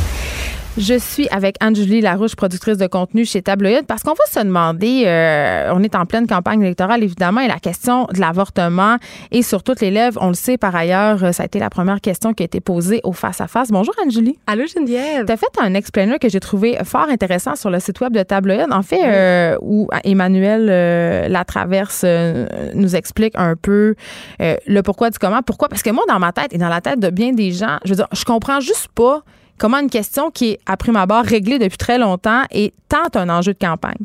Bien, je pense qu'on s'est un peu tous posé la question, Geneviève, parce que justement, mercredi dernier, la gang des tablés des mois, on a regardé le débat des chefs et on a été assez surpris de savoir que ça, que ça avait été la, la première question. Puis c'est pour ça qu'on est allé chercher de l'aide d'une pro qui est Emmanuel Latraverse, qui est analyste politique euh, à TVA Nouvelle et à Cube Radio aussi. Et on lui a posé la question pourquoi le débat des chefs, le face-à-face, a commencé avec cette question-là? Et euh, il y, y, a plusieurs réponses à ça, mais surtout, ça a mis la table pour que les adversaires d'Andrew Scheer lui posent la question et de cette façon-là, de positionner euh, Andrew Scheer et Justin Trudeau de, de, de façon différente. Là. Clairement que... Euh, Une question de casting, c'est ce que tu me dis? Exact. Euh, clairement démontrer que Justin Trudeau, euh, pour le positionner comme un homme féministe, pro-avortement, qui va... Un homme pro-avortement qui a quand même dit en 2011 qu'il était pro-vie. Oui, c'est ça qui, qui ça, ça, ça fait de bien réagir cette semaine aussi. Oui. Il a dit après ça qu'il a directement après cette entrevue-là qu'il était pro-avortement, puis c'était pas cohérent ses propos. Là. Il mm-hmm. s'est il s'est rattrapé par la suite. Mais c'est ça, pour mettre Justin Trudeau comme étant un, un homme féministe pro-avortement qui va défendre tous les droits de la communauté LGBTQ et d'initier un certain doute là, chez les, les, les électeurs québécois concernant Andrew Scheer en disant est-ce qu'il va se battre pour le droit des femmes? Et la question a vraiment été posée il voulait savoir pas le chef de parti, sa position, mais bien la position de l'homme. Andrew Scheer, êtes-vous contre pour l'avortement? Et même en période de questions avec les journalistes après le débat des chefs, il a refusé catégoriquement de, répondre à cette question-là. Il y a eu multiples questions par rapport à ça. Mais c'est le lendemain qu'il a fait un, un, une conférence de presse au Nouveau-Brunswick pour dire, moi, personnellement, je suis pro-vie. Je me suis jamais cachée euh, de ça, Provi qui est anti-avortement là pour euh, pour ceux qui, qui se posent la question. dire anti-choix. Ouais, anti-choix. On peut dire ça aussi, mais euh, mais voilà, ça a été euh, ça a vraiment été une semaine là que l'avortement c'est ça a été au premier plan, puis euh, puis ça a quand même été un choix assez stratégique parce qu'on sait que les Québécois sont 86% pour l'avortement. Fait pour un débat en français au Québec là, ça a quand même fonctionné là de, de mitrailler l'Andrew Scheer de, de, questions par rapport à oui, ça. Il a très mal que, paru là. Ben oui, c'est ça parce que selon un sondage Abacus qui est sorti hier, on voit que 55% des Québécois ont perçu négativement sa performance. Il y a un débat en anglais qui va se dérouler ce soir, là, à voir si euh, ça va tourner, ça va changer de, de, de place pour lui. Là, mais, mais voilà, là, il y a, il y a, on, on, le voit avec ce sondage-là, les Québécois, il y avait des, des, certains doutes là, par rapport à sa performance. Je ne sais pas si, justement, dans le débat euh, en anglais, on va autant tabler sur la question de l'avortement. J'aurais tendance à penser que non si je me fie euh, à, à, la vidéo que vous avez produite parce que comme c'était un prétexte pour justement bien différencier les positions de Justin Trudeau et d'Andrew Scheer, ben ouais. ça sera pas la même stratégie parce que on, ce qui est assez ironique, ben c'est pas ironique en même temps, on comprend pourquoi, c'est qu'on dépeint pas les personnages politiques de la même façon. Les équipes de communication euh, n'ont pas les mêmes castings selon la province dans laquelle ils se trouvent et c'est quand même assez fascinant qu'on ait choisi mm. euh, de dévoiler, même si c'est pas tellement un dévoilement, mais c'est quand même particulier que M. Scheer ait décidé de révéler euh, publiquement en fait qu'il était anti-choix dans les maritimes qui sont des provinces dans lesquelles l'avortement est quand même assez complexe. L'accessibilité, c'est pas nécessairement ça. C'est difficile. je pense deux cliniques d'avortement au Nouveau-Brunswick. C'est pas comme ici. Puis même ici, encore une fois, on parle beaucoup de la situation Montréal, mais c'était en région. Ouais, c'est quand même assez complexe. Puis tu parles d'avortement en région, tu sais, il, a, il a annoncé ça au Nouveau-Brunswick, tu sais, mm. il y a seulement un hôpital au Nouveau-Brunswick où on peut euh, se faire avorter, puis c'est vraiment une espèce de il y a une grande différence entre l'accessibilité en région et dans les grands centres, tu sais, juste pour te donner quelques chiffres, Geneviève là que euh, Emmanuel à travers ça me, me vraiment éclairé là-dessus là, je savais pas du tout que c'était que c'était un, un, enjeu à ce point-là là, mais pour quelques chiffres là, euh, le tiers des cliniques d'avortement sont au Québec Là, ça, on le sait, mais à l'île du Prince-Édouard, ça ça fait trois ans seulement que les femmes peuvent aller se faire avorter. Avant, il n'y avait pas de clinique, il n'y avait pas d'hôpital. Puis au Nouveau-Brunswick, il n'y a aucune clinique privée où on peut se faire avorter. Il y a seulement un hôpital sur les 28 qui sont au Nouveau-Brunswick. Fait tu sais, si t'es loin de cet hôpital-là, là, euh, te rendre, faire des kilomètres, c'est quand même un, un, un, grand enjeu pour, euh, pour les femmes qui oui, sont imaginez euh, au une jeune femme, là. Imaginez une jeune femme de 14, 15, 16 ans, mettons, qui est hésitante à le dire à ses parents. Je veux dire qu'il faut qu'ils se tapent 5, 6, 700 kilomètres pour aller subir un avortement. Je veux dire, c'est impossible. C'est impossible. C'est juste logistiquement et peut-être financièrement impossible. Donc, tu sais, c'est bien beau dire l'avortement illégal. Euh, vous avez la possibilité de le faire, c'est remboursé, mais si tu n'as pas accès, c'est comme si l'avortement était illégal en quelque part encore. C'est ça, si on pense à la centaine de kilomètres dans certaines provinces, c'est plus éloigné, là, euh, à Montréal, à Québec, euh, c'est des, endroits où c'est beaucoup plus, beaucoup plus facile. mais dès qu'on parle de régions éloignées, euh, l'accessibilité est vraiment restreinte. Bon, ben écoute, on peut voir ça sur le site de Tableau. Et là, sur quoi tu vas travailler? Moi, je continue à suivre vos dossiers. Là, sur quoi tu travailles en ce moment? Je peux pas te le dire. Ah, suspense! Il va falloir que tu reviennes pour m'en parler. Ben oui, mais euh, ça, tu vas le savoir, je vais être de retour très bientôt, là, mais euh, là, on va sortir un peu de la, de la campagne là, dans les prochaines semaines. Là, mais j'ai envie de dire enfin, parce que, euh, bon, là, évidemment, le, 21 octobre, on va être délivré de tout, de tout ce tapage. En même temps, moi, j'ai jamais, en tout cas, j'ai rarement été aussi intéressée par une campagne électorale que celle-ci. Je sais pas qu'est-ce qui se passe, mais je trouve que il y a plein de gens d'experts qui disent que c'est plate. moi, ah ouais, moi, je, trouve, que c'est quatre castings super intéressants. c'est ça super diversifié. C'est intéressant. Puis le gars du Bloc québécois, euh, je sais pas, révélation de l'année en ce qui me concerne, je le trouve absolument fantastique. Merci beaucoup, Angélie Larouche. On peut suivre ton travail sur le site web de Tabloïd. Les effrontés. Deux heures où on relâche nos bonnes manières.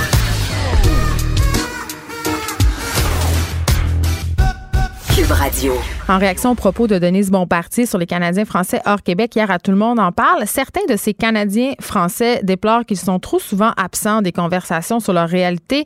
Euh, et j'en parle avec Louis Roux, qui est trésorier de la Fédération de la jeunesse canadienne-française. Bonjour, Monsieur Roux. Bonjour. Tout d'abord, euh, j'ai envie de lire un tweet envoyé euh, par l'association hier en réaction à l'entrevue de Mme Bombardier. Tout le monde en parle. Ça va comme suit. Tellement dommage qu'on parle de nous sans nous. Ce n'est pas une visite de quelques heures dans nos communautés qui peut permettre de se former une opinion. Les chiffres, c'est une chose. Le dynamisme, la fierté, les convictions, c'est une autre. Est-ce que vous avez l'impression euh, que vous avez vraiment l'impression que vous êtes mis de côté dans les discussions sur les communautés francophones au Canada, M. Roux?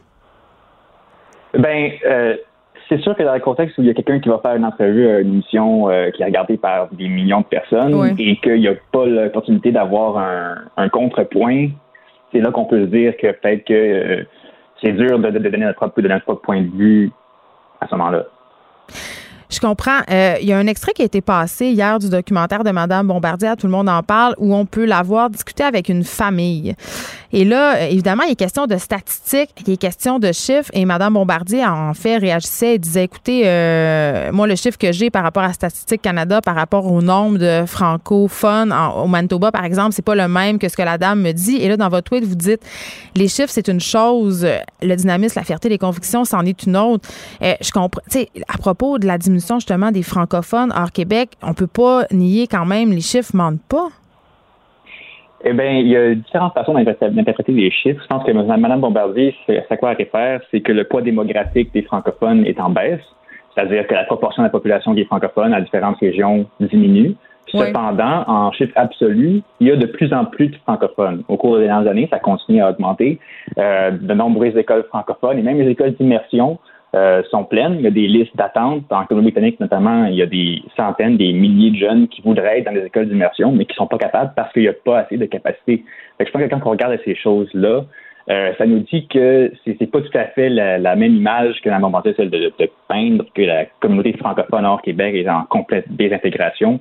Euh, au contraire. C'est comme si euh, ce que vous me dites, en fait, si je comprends bien, puis corrigez-moi si je vous comprends pas bien, c'est qu'il y a une certaine réappropriation, si on veut, euh, de la culture francophone, de la langue française. Les jeunes veulent parler français, c'est à nouveau populaire, donc c'est pour ça que ça augmente?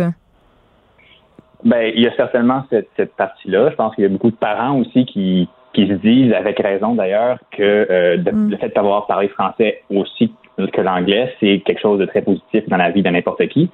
Fait que non seulement juste les jeunes qui veulent aller à l'école française, euh, mais aussi des parents qui veulent mettre leurs enfants dedans, puis des gens qui s'intéressent au fait français à travers le Canada. Je pense que c'est quelque chose qu'on ne peut pas ignorer. Denise Bombardier a parlé de la façon dont on comptabilise les communautés francophones. Évidemment, elle a fait allusion, entre autres, au fait que c'est pas parce qu'on parle une langue qu'on possède la culture de cette langue-là. Est-ce que ça vous a fait réagir, ça?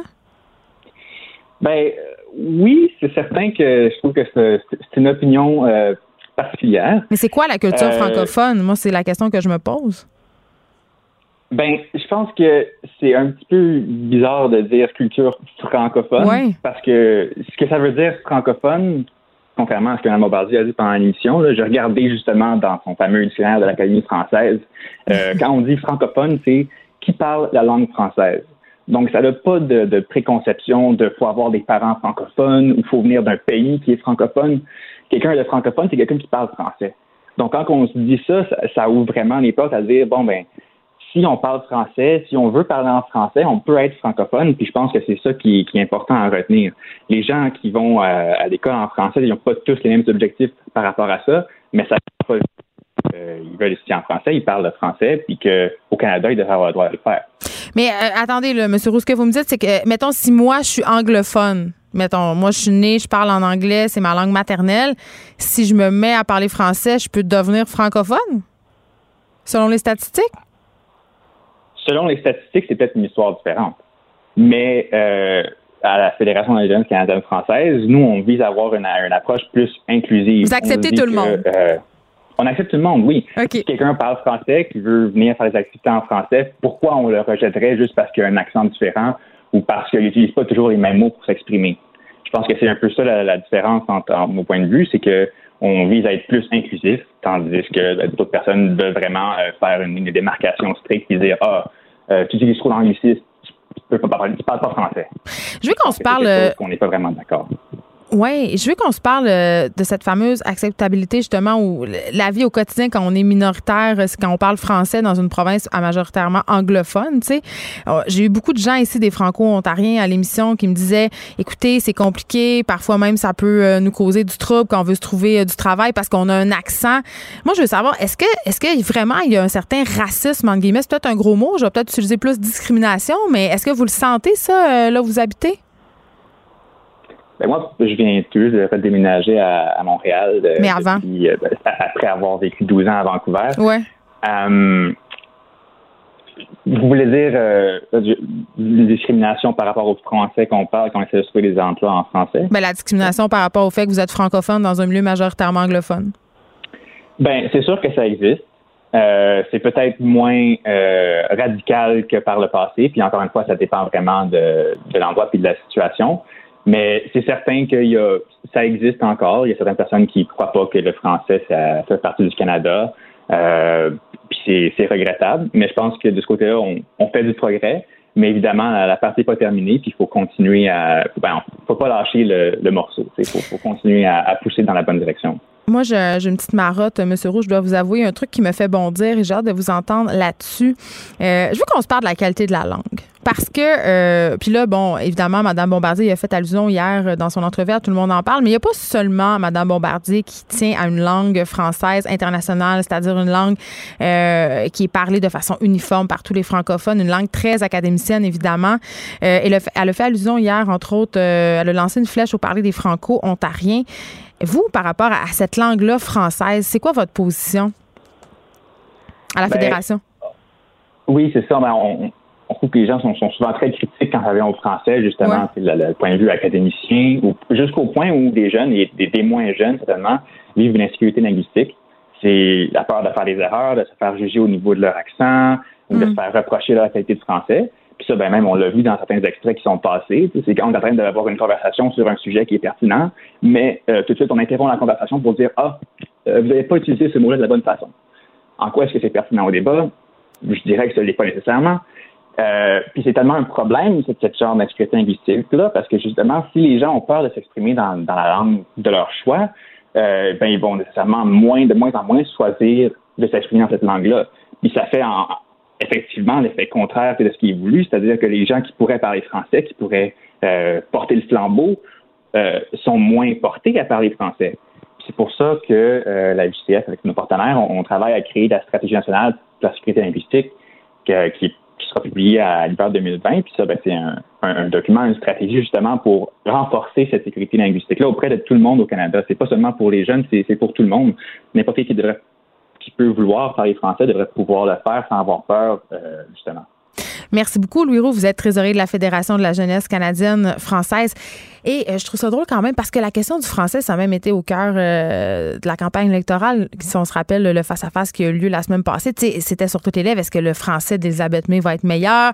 Euh, il y a même des gens qui disent ah, je trouve que Justin Trudeau est meilleur en français qu'avant au niveau de la syntaxe. On dirait qu'il pense plus en anglais. Donc vraiment, puis moi, c'est un côté qui vient me chercher ça. Souvent, sais, critiquer des gens qui sont en train d'apprendre une langue, les reprendre sans arrêt, même invalider leurs pensées parce qu'ils n'ont pas une parfaite maîtrise de cette langue là Je trouve pas que c'est une façon, je trouve pas que c'est très fédérateur euh, comme attitude. Merci, c'était vraiment délicieux. vous reviendrez là. Ah oui, vraiment, vraiment bon. Merci. Faites attention. Ah OK, salut, à la prochaine. Votre auto, c'est un espace où vous pouvez être vous-même. Hey, c'était pas mangeable comme repas. Ouf. Elle mérite d'être bien protégée et vous méritez d'être bien accompagnée. Trouvez la protection la mieux adaptée à votre auto avec Desjardins Assurance et obtenez une soumission en quelques clics sur desjardins.com.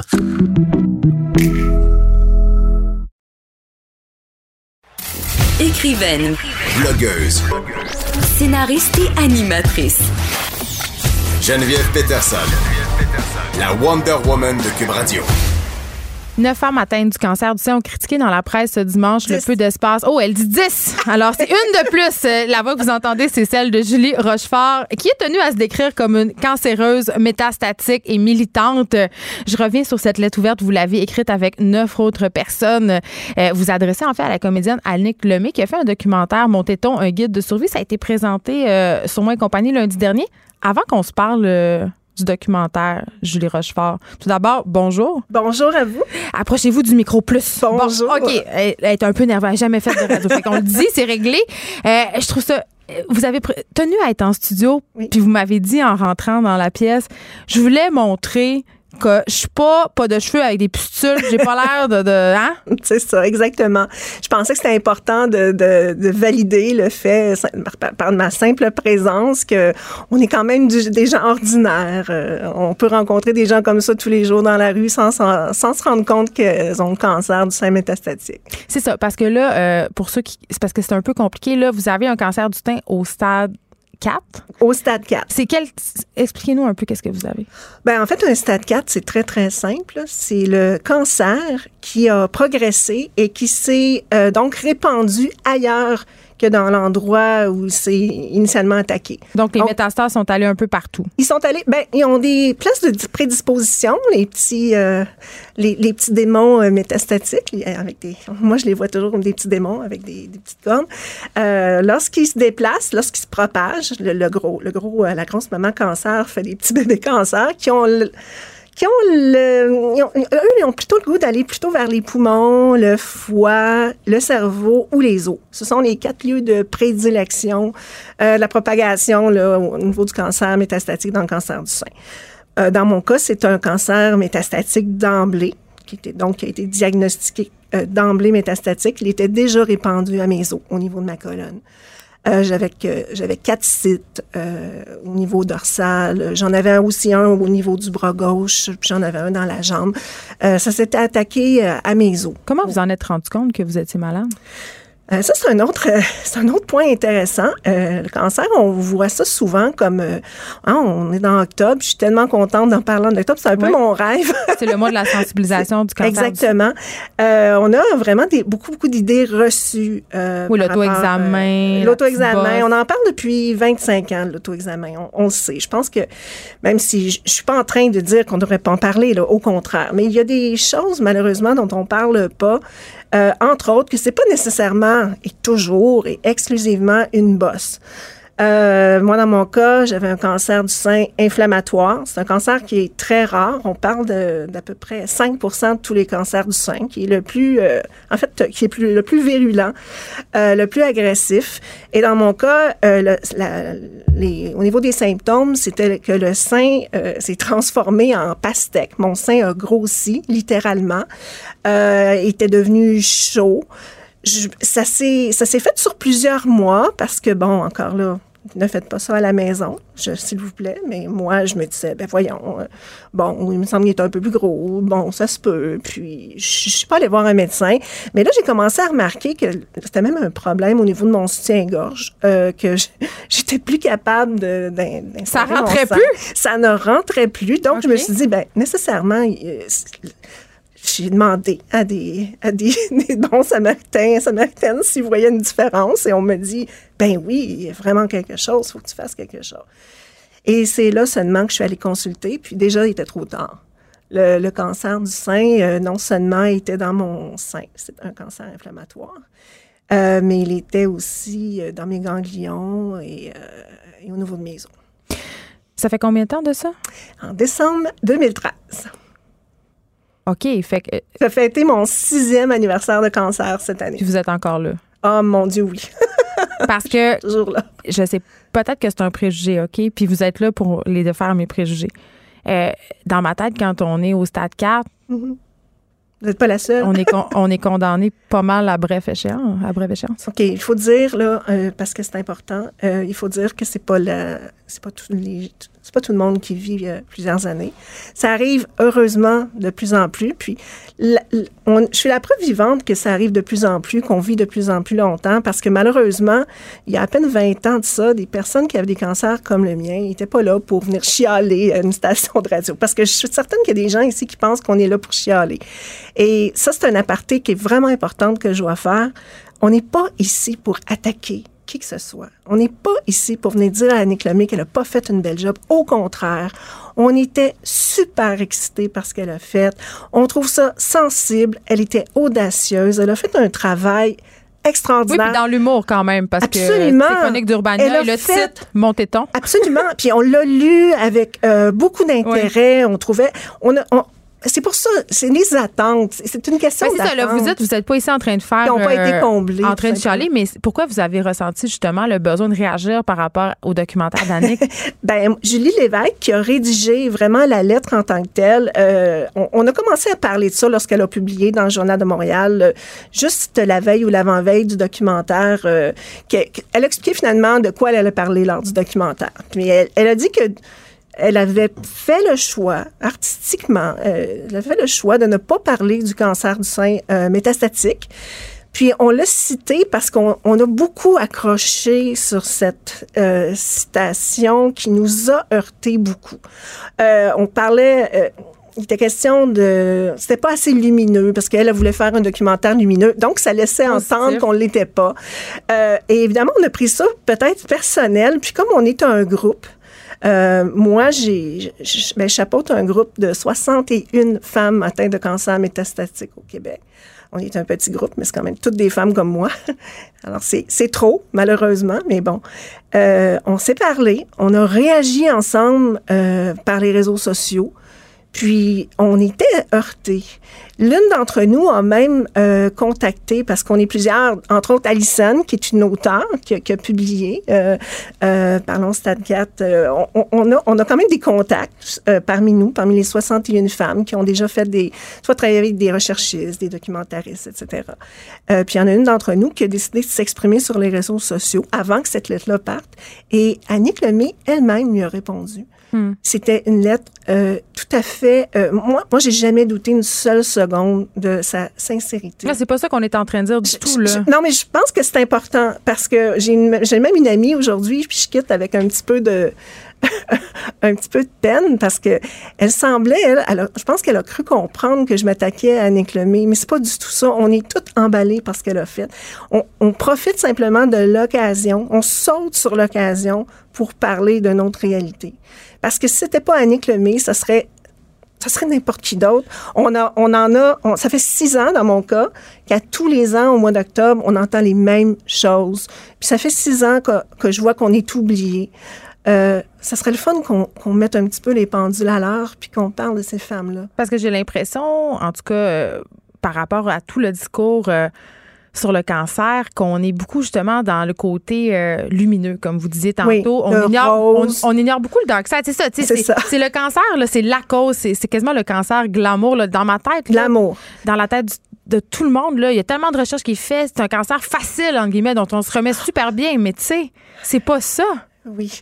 Ben, le glamour, c'est ben, le sein. Hein? Qui, qui, qui, qui ne voudrait pas de parler des seins d'une femme? La féminité, c'est beau, c'est tendre. La maternité, là-dedans, on voit toujours des femmes avec des jeunes enfants pleurer. Euh, euh, c'est un cancer qui, qui, qui attire beaucoup, beaucoup les sympathies, mais aussi beaucoup, beaucoup les sous.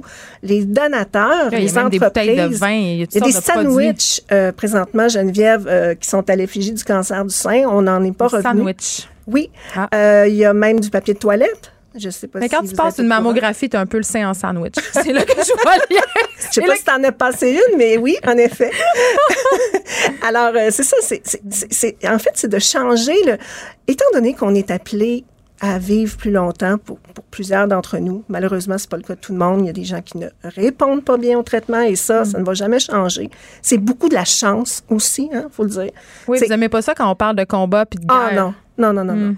C'est pas du tout un combat. Je, je n'ai pas le choix. on me dit, voilà, tu as un cancer euh, qui, si on s'en occupe pas immédiatement, va te tuer d'ici quelques mois. Est-ce que tu veux qu'on s'en occupe? Ben oui. La réponse à ça, c'est oui. Et il s'avère que j'ai bien répondu. Puis parmi les, les, personnes qui ont, qui ont co-signé, dont Julie Lévesque, qui est notre doyenne, Julie Lévesque, que ça fait sept ans, ça fait plus que moi, c'est elle qui... euh, et elle, au, au préalable, en plus, elle avait eu un cancer un cancer de stade 2, si je ne me trompe pas, euh, qui est revenu, et cette fois-ci sur la forme du cancer métastatique. Et c'est pour ça que faut faire attention quand on dit on ne parle que du cancer 1, 2 et 3, parce que ça, le cancer en stade 4, là, ça englobe tous les cancers. Personne est à l'abri d'avoir une récidive en stade 4 après avoir eu un, un stade 1, 2, 3, même un 0, parce qu'il y a des stades 0 aussi dont on parle jamais, mais C'est quoi le stade zéro? c'est là? la Vous perdez, cellule là. cancéreuse, disons. C'est la- c'est- c'est le tout dé- c'est le tout début. On, on l'a, Mais c'est on l'a vu. indécelable, en fait. J'ai perdu. Continuez, c'est pas grave. J'ai perdu mon son. Euh, non, c'est pas indécelable, mais c'est quelqu'un qui a la chance de passer, par exemple, un scan au bon moment. On lui détecte une cellule cancéreuse et, voilà, on l'en- on l'enlève. Il y a une ablation la plupart du temps, puis ça s'arrête là. Mais ça peut revenir. Alors, euh, c'est la sensibilisation. Quand je parle de sensibilisation au niveau du cancer en général, on a un petit peu du mal à, à s'accrocher constamment et uniquement sur l'auto-examen, puis de la sensibilisation. Euh, Mais qu'est-ce qu'il faut faire? Parce que moi, quand j'écoute ça, ça me fait peur. Je me dis, dans le fond, il n'y a rien à faire. Il faut attendre euh, d'être diagnostiqué. Qu'est-ce qu'on fait? Ben, on a deux choix. On peut se fermer les yeux puis dire, ben moi, je que vais vous avez attendre. fait? Non. Ben moi, j'ai sauté dedans quand j'ai été diagnostiquée. Ouais. Euh, puis avant ça, ben ça m'intéressait pas. Je veux dire, euh, j'étais pas une euh, grande euh, une grande fan des octobres et de tout ça. Est-ce J'ai que jamais. cette idée que ça arrive juste aux autres? Ben, c'est exactement ça. C'est juste quand ça nous arrive qu'on pense que ça arrive pas juste aux autres. Et et c'est ça, c'est très inclusif. Euh, Tout ça est relié. Euh, les belles images qu'on a vues, euh, des images dures, pour certaines personnes, dont Nathalie Petroski, vendredi dernier, disait euh, Mon Dieu, j'ai eu, j'ai eu de la difficulté. Là. Euh, elle, euh, elle a presque fait une crise cardiaque. Par rapport que- au documentaire? par rapport au documentaire, c'est très. c'est- Je pense, si je me trompe pas, je pense que c'est une première au Québec de montrer tout ça. Puis il faut le montrer. Mais il faut surtout miser sur la recherche. C'est là-dedans qu'on doit mettre des sous, pas dans des sandwichs, pas dans des papiers. On, doit savoir où vont les sous. Oui, parce qu'ils disent, euh, évidemment, les profits de la vente du sandwich Ben oui. vont aller euh, Mais- à la recherche, mais quel pourcentage Ben, réellement? vous seriez intéressé de voir que si on regarde dans les petits, petits, petits, petits, minuscules caractères, on voit parfois qu'il y a une infime portion. Parfois, c'est juste qu'à concurrence de, puis des fois, c'est quelque chose d'aussi ridicule que 200 dollars. Fait que c'est des compagnies qui récupèrent cette cause-là parce qu'ils comprennent que ça la sympathie. Je dis pas toutes. Il y en a vraiment qui s'impliquent sincèrement et sérieusement. Mm. Euh, mais oui, il y a beaucoup de récupération. Puis euh, c'est, moi, je donne jamais dans ces circonstances-là. Je, je je vais pas acheter un calepin rose ou un sandwich rose parce que je sais pas où ça va. Je vais, je vais donner directement à la Société canadienne du cancer ou à la Fondation du cancer du sein du Québec, qui eux s'impliquent réellement. Est-ce que vous avez l'impression qu'on qu'on parle pas beaucoup des cancers euh, en stade 4? Parce, N'en parle pas. Parce que la mort est tabou. Mais c'est ça. Si on en parlait, peut-être que ce serait moins tabou parce que, voyez-vous, la recherche va tellement bien là, qu'on vit plus longtemps. Qui dit qu'on va pas trouver on va pas trouver une solution pour ne plus mourir. Euh, moi, il y a cinq ans, mes pronostics étaient, je pense que c'était, on me donnait un pronostic cinq ans, j'avais, euh, j'essaie de pas dire n'importe quoi, mais je pense que j'avais 7% de chance de faire cinq ans. Euh, avec le cancer inflammatoire en plus qui était métastatique. Puis j'ai voilà, la surprise, c'est que j'ai réagi au traitement euh, formidablement bien. Et Mais quand même, toujours là. il y a ce moment dans un bureau de médecin où vous faites dire ça. Ah, on l'a tout eu, ce, ce moment-là. Euh, puis aussi, si je suis là aujourd'hui pour vous en parler, parce que c'est pas toutes les femmes qui vont en parler aussi ouvertement, il y en a encore qui sont en deuil, parce que les deuils sont parfois longs. Euh, dans mon cas, je pourrais vous parler presque de deux ans. Euh, C'est par- deuil de la c'est-à-dire- vie, ben, deuil de ma vie professionnelle, euh, deuil de ma vie de, de femme. C'est jeune. Moi, j'avais 42 ans, là. J'étais, euh, j'avais jamais été malade. je, je, je voyais pas. On, on essaie aussi de se trouver. Pourquoi, pourquoi ça m'arrive à moi? Qu'est-ce que j'ai fait? Oui, toute la remise en question du La mode remise de en vie. question. Est-ce que c'est parce que j'ai pris un verre de vin? Euh, Bon, maintenant, on sait tous que tout ça, c'est des facteurs de risque. Hein? On- Il n'y a personne qui est à l'abri d'un cancer. Euh, C'est pas, pas du tout. On l'est bien pensé. On essaie de nous, euh, de nous dire qu'il faudrait changer notre, notre alimentation, notre mode de vie. Mais bon, euh, sincèrement, là. Mais l'avez-vous essayé? Avez-vous. Pas du tout. Surtout pas en stade 4. En fait, je- Comment on vit quand on est au stade 4? ben, on vit à 100 000 à l'heure. Je m'en- je- je- moi, pour moi, le- euh, moi, je suis une personne qui a toujours aimé voyager. Et puis, même si j'ai pas beaucoup de sous, euh, mes sous, ils sont passés là. Puis, je, veux voir le monde, je veux rencontrer des gens, je veux voir euh, tout ce que j'ai pas l'occasion, que j'aurais pas l'occasion de faire à ma retraite. Je me considère à la retraite, en fait. C'est un peu ça. Parce qu'il a fallu arrêter de travailler pour les traitements? Tout à fait. C'est pas possible. Euh, maintenant, j'ai des traitements de chimio palliative. Euh, mais Et là, là, c'est un gros mot, ça. Euh, palliatif. oui, palliative, ben en fait, qui, c'est- en fait, on est à, c'est, c'est l'opposé de curative. C'est ça. Euh, on- quand on est en traitement chimio-curatif, euh, on est, on vise euh, le, on vise de guérir. Hmm. On vise la guérison. Lorsqu'on est en stade euh, palliatif, en, en mode de traitement palliatif, on vise à simplement équilibrer ou arrêter, ou du moins calmer. On calme. L'évolution. Calme l'évolution, oui. Puis il y a des femmes, euh, il y a un terme qui n'existe pas ici au Québec, un terme américain qui, qui décrit ça comme étant euh, NED, euh, No Evidence of Disease. Euh, Ben, vous avez pas l'air malade. Ben, je sais, mais c'est pour ça qu'on vient de le- on veut le dire, on n'a pas l'air malade. Euh, Annick, tu peux nous parler, on n'a en pas même l'air temps, ça doit être bizarre. Non, mais en même temps, ça doit être bizarre de pas avoir l'air malade puis d'être. Tu sais, c'est-tu comme un peu surréaliste? Quand tu te regardes dans le miroir, tu fais j'ai j'ai l'air tout à fait d'une personne normale, mais à l'intérieur, c'est pas ça du tout. Ben là, attendez, là, pas tout le temps. Mais là, aujourd'hui, des matins. je vous cacherai pas a certains matins euh, où c'est c'est moins... euh, bon, on n'est pas toujours joli, mais bon, on- c'est le cas de tout le monde, je pense, un peu. On a tous nos mauvais moments. Mais vous n'êtes pas que la maladie. On n'est pas que la maladie. C'est c'est exactement. On est des femmes qui, qui veulent. euh, puis, puis on veut donner au suivant, nous aussi. On veut que les femmes sachent qu'il y a de l'espoir, qu'on est capable de vivre comme moi je vis, comme plein d'autres femmes vivent, euh, avec, avec passion. Euh, moi, mon fils, il avait 12 ans lorsque j'ai été diagnostiquée. Il va en avoir 18.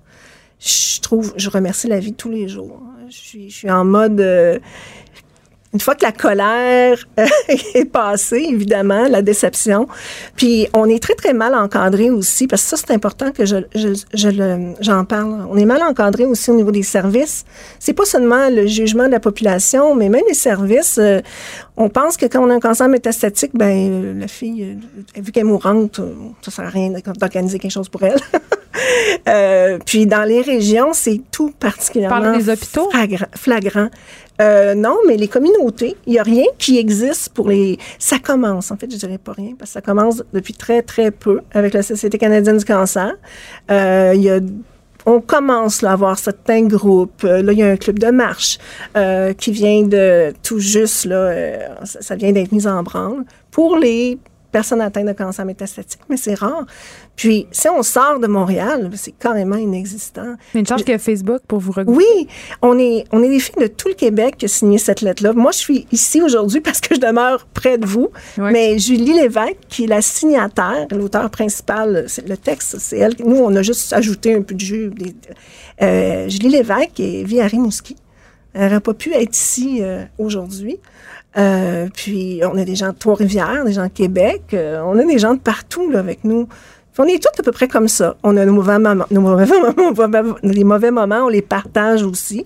Mais euh, quand on est bien, on, va très bien. Puis, vous existez. Eh oui, on existe. Julie Rochefort, euh, cancéreuse, métastatique, militante. Merci. Et là, je rappelle que le Réseau canadien du cancer euh, fait campagne en ce moment pour qu'on parle plus euh, du cancer en stade 4. Merci beaucoup de nous avoir parlé. Merci à vous.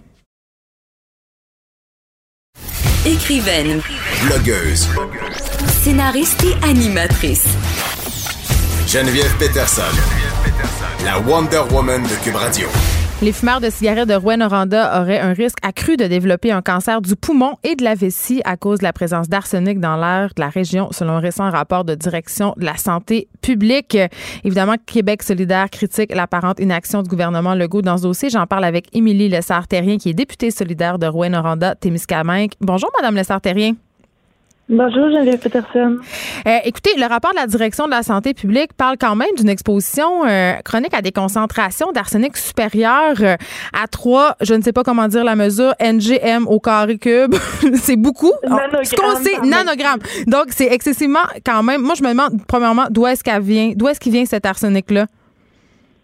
Ben, dans le fond, il faut savoir qu'à Rouen-Noranda, on a euh, la dernière fonderie de cuivre en Amérique du Nord, qui, euh, est une, une entreprise qui est établie là, depuis, euh, depuis des décennies ici à Rouen et qui surplombe vraiment la ville, donc qui, qui traite des concentrés de minerais pour en, extraire le cuivre.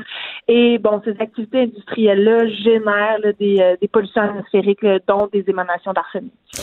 Mais j'ai un petit commentaire un peu bête, mais les fumeurs, est-ce qu'ils n'ont pas juste arrêté de fumer parce que la cigarette, à la base, ça cause le cancer?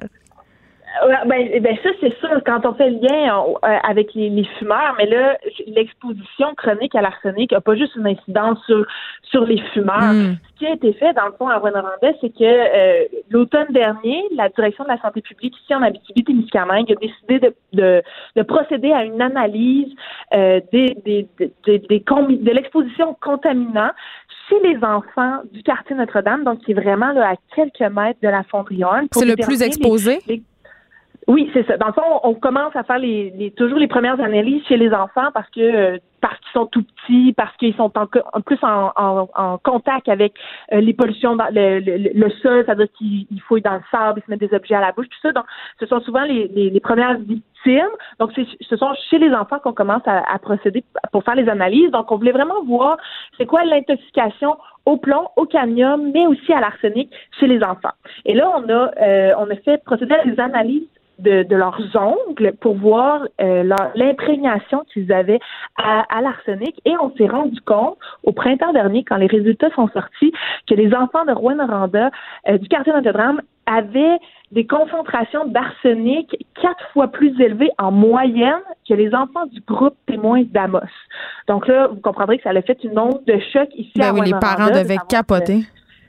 Ben, effectivement, les gens étaient très, très, très inquiets. Et là, ce qu'on s'est aperçu, c'est que la, la fonderie, en fait, avait euh, un certificat d'assainissement qu'on appelle qui lui permet de rejeter dans l'air des concentrations d'arsenic jusqu'à 200 nanogrammes par mètre cube d'air, alors que la moyenne, la, la, norme québécoise est située à 3 nanogrammes par mètre cube d'air. Donc ça, c'est la norme sécurité, qui est jugée sécuritaire par des, des grands experts de ce monde au niveau de la santé, de dire, ben, quand on est exposé à 3 nanogrammes, c'est ça qui est sécuritaire. Mais là, nous, ce qu'on se rend compte, c'est qu'à Rwanda, nos familles sont, peuvent être exposées jusqu'à 67 fois la norme québécoise. Oui, il disait ça aussi à Tchernobyl, hein, que c'était pas grave, puis que les expositions, il n'y avait rien là. Ben, en fait, là, ce qu'on nous dit, c'est que euh, le, le lien semble pas si clair que ça, mais je veux dire, ça a été documenté. Il y a plein d'experts qui se sont prononcés. Il y a des risques réels. L'arsenic, c'est considéré comme un cancérigène, notamment pour les cancers du poumon, euh, les cancers de la peau, mais il y a toutes sortes aussi de, de pathologies là, qui découlent d'une exposition prolongée. Donc, c'est ça qui est embêtant aussi pour certaines personnes de dire, ben, on, on voit pas les effets néfastes à court terme, mais c'est à long terme que c'est problématique. Donc, on peut pas se permettre de dire, ben, on va attendre de voir si effectivement nos enfants sont plus sujets au cancer du poumon dans 15 ans. Hey, c'est comme des cobayes, là, pardon, mais. Ben, ben, c'est un peu ce qu'on dit. Donc, nous, ce qu'on martèle, on a tout de suite posé les questions au ministère de l'Environnement parce que c'est lui qui est en charge de délivrer les certificats d'assainissement et d'autoriser, de, donner la norme à respecter. Et là, ça fait plus de 15 ans qu'il y a des, y a des plans sur plans sur plans pour essayer d'encourager la fonderie à réduire ses émissions, mais on reste encore à des 67 fois plus que la norme québécoise. la prochaine cible, c'est le 100 nanogrammes par mètre cube qui doit arriver à échéance le 20, en, 2021. Et là, en ayant eu les résultats de la de, le rapport de biosurveillance de la direction de la santé publique, nous on dit on peut plus, on peut plus attendre. Qu'est-ce que vous faites? Il faut prendre des actions radicales maintenant pour réduire les émissions d'arsenic, pour pas que nos enfants soient imprégnés à l'arsenic. Qu'est-ce qui se passe? Et là, on n'a pas de réponse de la part du gouvernement. non, mais attendez, il y a les réponses du gouvernement, ça c'est une chose, là, on va y revenir, mais euh, les réponses de la fonderie Horn, euh, est-ce que est-ce qu'elles sont là? Est-ce que vous avez euh, est-ce qu'il y a des démarches qui ben, sont en cours? oui, ben la fonderie, elle, elle a un plan d'amélioration continue sur son site. Donc déjà, elle a atteint le, son objectif de 2021, c'est-à-dire le 100 nanogrammes, en ce moment, ils disent qu'ils sont à 98. Mais que nous, moi, je martèle constamment que c'est la responsabilité du ministère de l'Environnement parce que en ce moment, le corps dans lequel joue la fonderie, ben, il est beaucoup trop grand. Il hmm. faut resserrer les règles. Euh, en chambre, j'avais utilisé euh, l'analogie, quand on met la barre de limbo trop haute, c'est sûr que tout le monde réussit.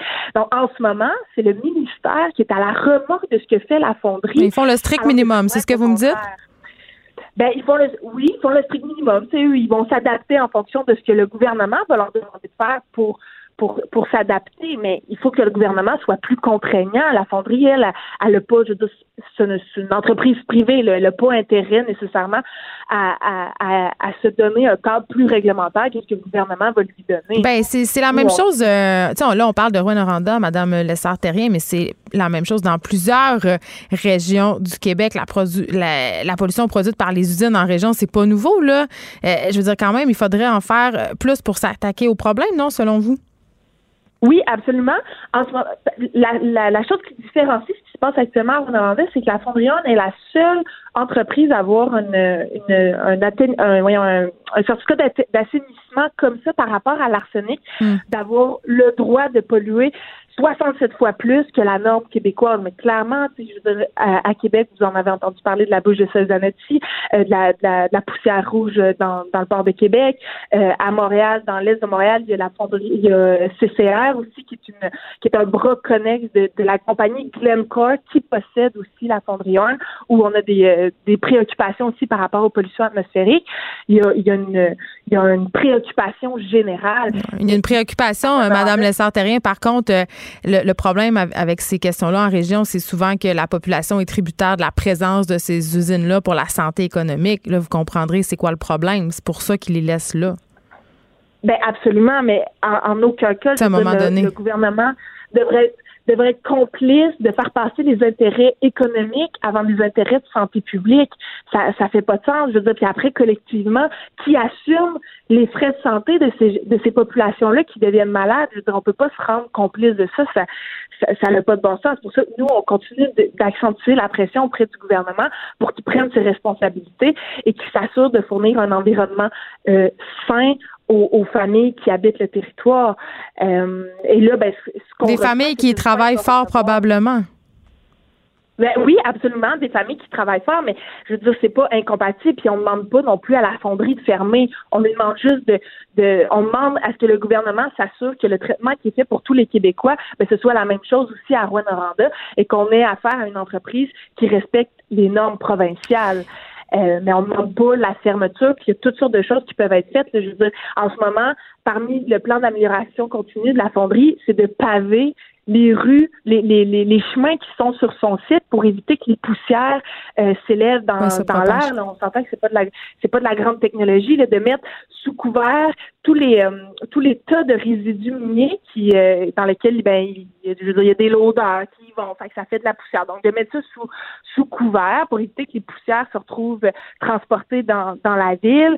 je veux dire, il y a des haies brise-vents qui peuvent être mis de l'avant. Puis ça, la fonderie le fait déjà, mais il faut accélérer la cadence hmm. pour s'assurer que nos populations arrêtent d'être exposées. Un peu de volonté politique avec un peu d'huile de bras. Merci, Émilie Lessard-Terrien. Vous êtes députée solidaire de Rouen-Noranda, Témiscamingue. Merci à vous. Écrivaine, Blogueuse. scénariste et animatrice. Geneviève Peterson. La Wonder Woman de Cube Radio. Élise Jeté, comment vas-tu? Ça va moyen, je te dirais. Ça va congestionner. Elle grippette un peu. Eh boy, elle grippette. Euh, moi, j'ai nettoyé, là, j'ai désinfecté l'appartement parce que ma coloc était malade la semaine passée. T'as pogné ses germes? J'ai pogné les germes. J'ai tout fait pour que ça arrive pas. Joanie Henry aussi, notre metteuse en ondes, est malade. Coudon, il y, a un- il y a un virus à cube. On va Mais là, espérer moi, que je ça suis- m'atteigne pas, sinon c'est je ça, pourrais plus je suis vous parler. disperser ça au Ou peut-être qu'il y en a qui le souhaitent. je sais pas, je m'avancerai pas. Écoute, aujourd'hui, tu nous parles du Festival du Nouveau Cinéma qui va débuter cette semaine. Mais là, avant qu'on, que tu nous, qu'on se lance, on va rester dans le domaine du cinéma. Oui. Euh, je veux qu'on se parle du Joker. Est-ce que tu es allé le voir? Je suis pas allée voir ce film-là. Est-ce que tu non. vas y aller? Non, c'est pas mon style, le film. T'as-tu un style de film? Ben, Moi, je pensais que le style, c'était les bons films. j'aime les bons films. Euh, pff, je suis pas, euh, je suis pas tellement Joker. C'est- c'est- Ce- cet univers-là, là, Cet univers-là, ça pas. vient pas me chercher. OK. Parce que, euh, évidemment, euh, je- t'as suivi toute la controverse autour de la sortie, la violence, supposément, dans le film, Ouais. qui embraserait les passions. Mais là, nouveau, nouveau, nouveau renouvellement. Écoute, euh, dé- voyons, je sais plus parler aujourd'hui. J'ai pogné ton virus. Revirement de situation de encore. Euh, Il y a un musicien, en fait, qui va être payé pour une chanson utilisée dans le film Le Joker, mais ce musicien-là, ce fameux musicien-là, est incarcéré euh, pour euh, pédophilie? Excuse-moi, là, mais c'est la chose qui m'a mis le plus en maudit aujourd'hui. pour vrai, pourtant, Genre, pour- pourtant, je est un autre, les jetés. Je sais, mais OK. Bon, là, c'est un pédophile condamné. Ouais. Son nom d'artiste, Gary Glitter. C'est euh, drôle. Il est Mm. sur euh, le point de recevoir donc beaucoup de redevances parce que quand on utilise ta toune dans un film, Oui, mais je pensais que tu les reçois tellement d'argent. Je pensais que les prisonniers avaient, aux États-Unis n'avaient pas le droit de générer du profit avec des choses qu'ils font. Ouais, ben je sais pas trop comment ça fonctionne puis si aussi quelqu'un bénéficie de son argent pendant qu'il est en prison, mais il a été condamné donc à 16 ans d'emprisonnement en 2015 pour tentative de viol, quatre chefs d'attentat à la pudeur, un chef de relation sexuelle avec une fille de moins de 13 ans. Mais écoute, Euh, ça c'est tout arrivé entre 70 et 80. Il a été emprisonné une première fois en 99 parce qu'il y avait des images euh, des abus commis sur des enfants. Hey, c'est une belle personne. Tu sais, là, une bonne personne. Tu sais, il a tellement pas de chansons disponibles. Puis là, ils ont mis sa toune dans le Joker, puis il va avoir plein d'argent à cause de ça. Avec toute la musique qui est créée chaque année dans le monde, Geneviève, avec tous les nouveaux artistes qui rêvent d'opportunités pour se faire connaître, avec tous les artistes qui rêvent de vivre de leur art et de faire tous ces millions de dollars liés à leur musique, je peux pas croire, Geneviève, qu'en 2019, à l'ère du post-MeToo, on juge que c'est correct de donner de l'argent à ce gars-là. Je vais tellement péter ta balloune, Élise. T'es-tu prête? Ben, je sais pas. Là, j'ai aucune preuve de ce que j'avance, évidemment. Mais moi, je pense que c'est voulu. Je pense qu'ils ont fait exprès. Pourquoi? Ben parce que euh, ça parle d'un personnage dégueulasse et controversé, le Joker, et évidemment, ça va faire parler du film. Ça va susciter le débat parce que ce film-là. Mais ce film-là avait même pas besoin de. Ben, je pense quand même que c'est pas anodin. a- écoute, de- c'est impossible. C'est impossible qu'une équipe complète de marketing de cinéma, ce studio-là qui, est- qui est si gros, euh, que personne se soit rendu compte que cette chanson-là fait par Gary Glitter, là, whatever son nom était, euh, ben ça soit pas problématique. En tout cas, Au MeToo, impossible. Ouais, mais le Impossible. film a battu tous les records de box-office en fin de semaine. Conspiration. Moi, je euh, honnêtement, s'il y avait besoin de ça pour euh, que leur film ait de, de la reconnaissance, Moi, je euh, pense qu'ils le savaient puis ils s'en sont Ah! sacrés. Qu'est-ce que? Puis ils se sont dit, ah, parlez-en bien, parlez-en mal, bla, bla, bla. je vais t'avouer, Geneviève, là, tu j'anime une émission musicale euh, à CISM, euh, une radio euh, indépendante. Brûle. Puis, euh, non, mais il y a des artistes masculins que j'ai vu avoir des comportements limites au cours de ma vie parce que je me promène dans que le leur de la nom musique. commence par un K. OK. puis je sais de source sûre que ces gens-là, c'est pas tout à fait des bons gars. Puis c'est suffisant pour faire en sorte que je les fasse pas jouer à radio parce qu'il est hors de question qu'ils reçoivent des redevances grâce à moi parce que leur tour a joué à la radio. Ouais. Donc là, quand on parle d'un gars qui a été condamné pour des affaires encore plus graves. il est là, il est en prison, là. C'est Oui, pas des oui. wedges. Si tu me demandes s'il mérite le gros cash qu'il va faire avec sa tune dans le film le plus couru du week-end dernier, là, j'ai aucune Ben, fleur à lancer l'année. aux 100 génies qui ont, qui ont choisi cette tune-là. là. Bon, ben bon, c'est réglé. Ben Hey, t'es en forme quand t'es, fa- quand t'es malade. Ça doit être le, ça doit être le Sudafed. t'es sur le NyQuil. Et moi, ma mère, elle me disait ça. Elle me, disait, quand je- elle me dit tout le temps, quand j'ai la misère à dormir, bois un petit peu de NyQuil. Oui, c'est ça. NyQuil. C'est Ah, comme. euh, c'est c'est un comme- petit somnifère. ben, c'est comme le, Ben, les- le liquide Madame Bovary des temps modernes. Exactement. Un petit peu, tu bois un petit peu de NyQuil. Hey, non, mais faites pas ça. Non, ben non. Là, je voudrais pas tenir des propos irresponsables. Ne Non, faites mais- vraiment pas ça. Mais honnêtement, puis je, je vais le dire juste parce que j'ai le nez bouché puis que ça paraît à, la- à- en ondes, là, mais si jamais là, c'est vraiment juste pour une question de, de sommeil, NyQuil, la compagnie NyQuil fait une version de son produit qui est uniquement pour dormir, qui est pas du tout lié aux symptômes de la grippe et C'est du rhume. épouvantable, fait qu'on peut juste se droguer. Voilà. OK, Festival du Nouveau Cinéma, dès Oui. mercredi. Oui, ça commence, euh, c'est du 9 19 au 20 octobre. En fait, c'est la 48e édition cette année. On va aller entendre un extrait du film Guest of Honor qui fait, euh, qui sera lors de la première euh, soirée d'ouverture en fait du festival. So he would have worked for the city? Yeah. Go to the restaurants, um, see if the food was okay. People were wearing hairnets. Hey. Make sure it was clean. Stuff like that. Hmm. Always making sure things were up to code, not contaminated. C'est le nouveau film d'Atom et Goya. Oui. Hey, mais comment ça que c'est pas en français? Ben, Bombardier c'est un- serait vraiment c'est un fâchée. film en anglais. C'est pas grave! Un petit extrait. euh, puis l'histoire, en fait, je, je- je t'ai fait écouter un extrait parce que, euh, bon, c'est ça qui ouvre le, le festival du nouveau cinéma cette année. Est-ce que je t'ai Oui. déjà fait ma confession que jusqu'à pas longtemps, je pensais qu'Atom et Goyan, c'était deux personnes? Ah! Ben, euh, c'est parce que c'est un E, c'est pas. euh, Je. Il n'y a pas un E. Je sais. Je Voilà. suis désolée. Mais euh, donc l'histoire m'intrigue énormément, c'est pour ça que j'avais envie de t'en parler de ce film-là. C'est euh, Jim qui fait face à sa fille Véronica, qui est âgée d'une vingtaine d'années, puis elle est en prison euh, pour une agression sexuelle, mais est innocente, ok? Puis elle veut rester en prison pour des, des, des raisons qui euh, nous échappent euh, pendant une bonne même. partie du film. Puis euh, elle, elle explore la relation qu'elle avait avec son père dans le passé, son père qui était un, tu sais ceux là qui font la, tour- la tournée des restaurants pour vérifier que tout est salubre. Un inspecteur au MAPAC. Inspecteur de MAPAC, mais, Mais version, ouais. euh, pas Québec. Mais version Canada peut-être. Donc euh, ça sera présenté au théâtre Maisonneuve de la Place des Arts avec le réalisateur, donc qui est pas deux personnes mais bien un homme. Ce ne sont pas Atom et Goya. Et Bien, euh, c'est ce mercredi. Il y aura aussi euh, durant euh, le festival un prix qui va être de- décerné à André Forcier pour euh, l'ensemble de sa carrière. Ce monteur incroyable. Oui, puis c'est un grand homme là, c'est un grand Oui. homme. Et les, les fleurs oubliées donc euh, qui est, qui sont un de ses films qui va être présenté durant le festival en première mondiale, c'est un récit fantaisiste qui relate la rencontre improbable et on peut dire vraiment très improbable entre un apiculteur et le frère Marie-Victorin descendu du ciel. Ça peut- ça risque d'être spécial. donc euh, je vous conseille d'aller voir ça. Puis moi Geneviève, j'ai une confession à te faire, j'adore les courts-métrages. J'aime Ben, les moi- films moi, pas longs. Non, mais moi, c'est pas ça. J'adore ça. Non, mais je trouve que dans le court-métrage, il y, a- il y a des possibilités infinies. Oui. Puis c'est comme un petit quickie. Oui, vraiment. le fun. Tu, tu peux euh, regarder ça tranquille, puis tu perds, tu perds aucun temps de ta journée, le chop chop, le divertissement là, mais à la courte, à version courte.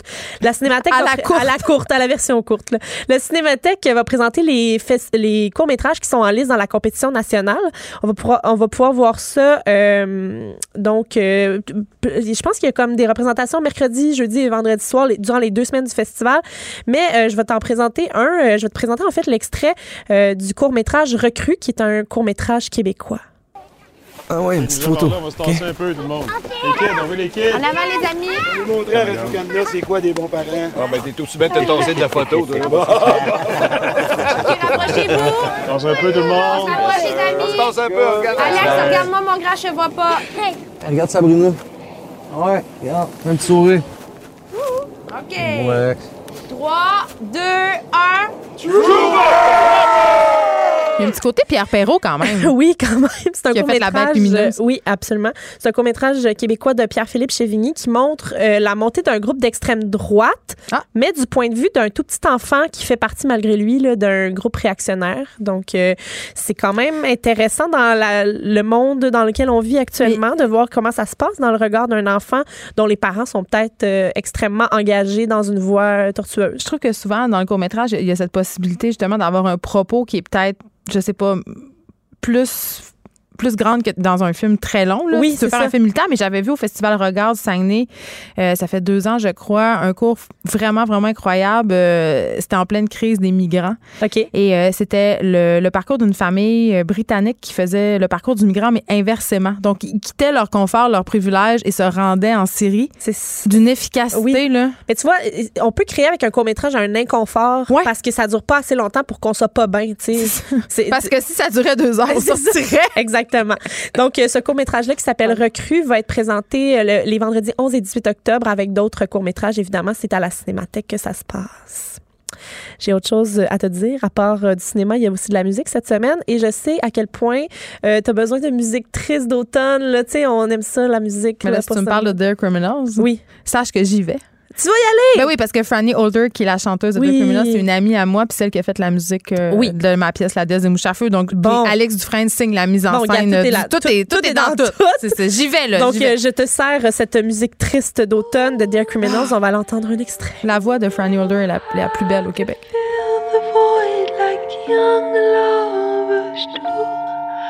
Would you hurt me?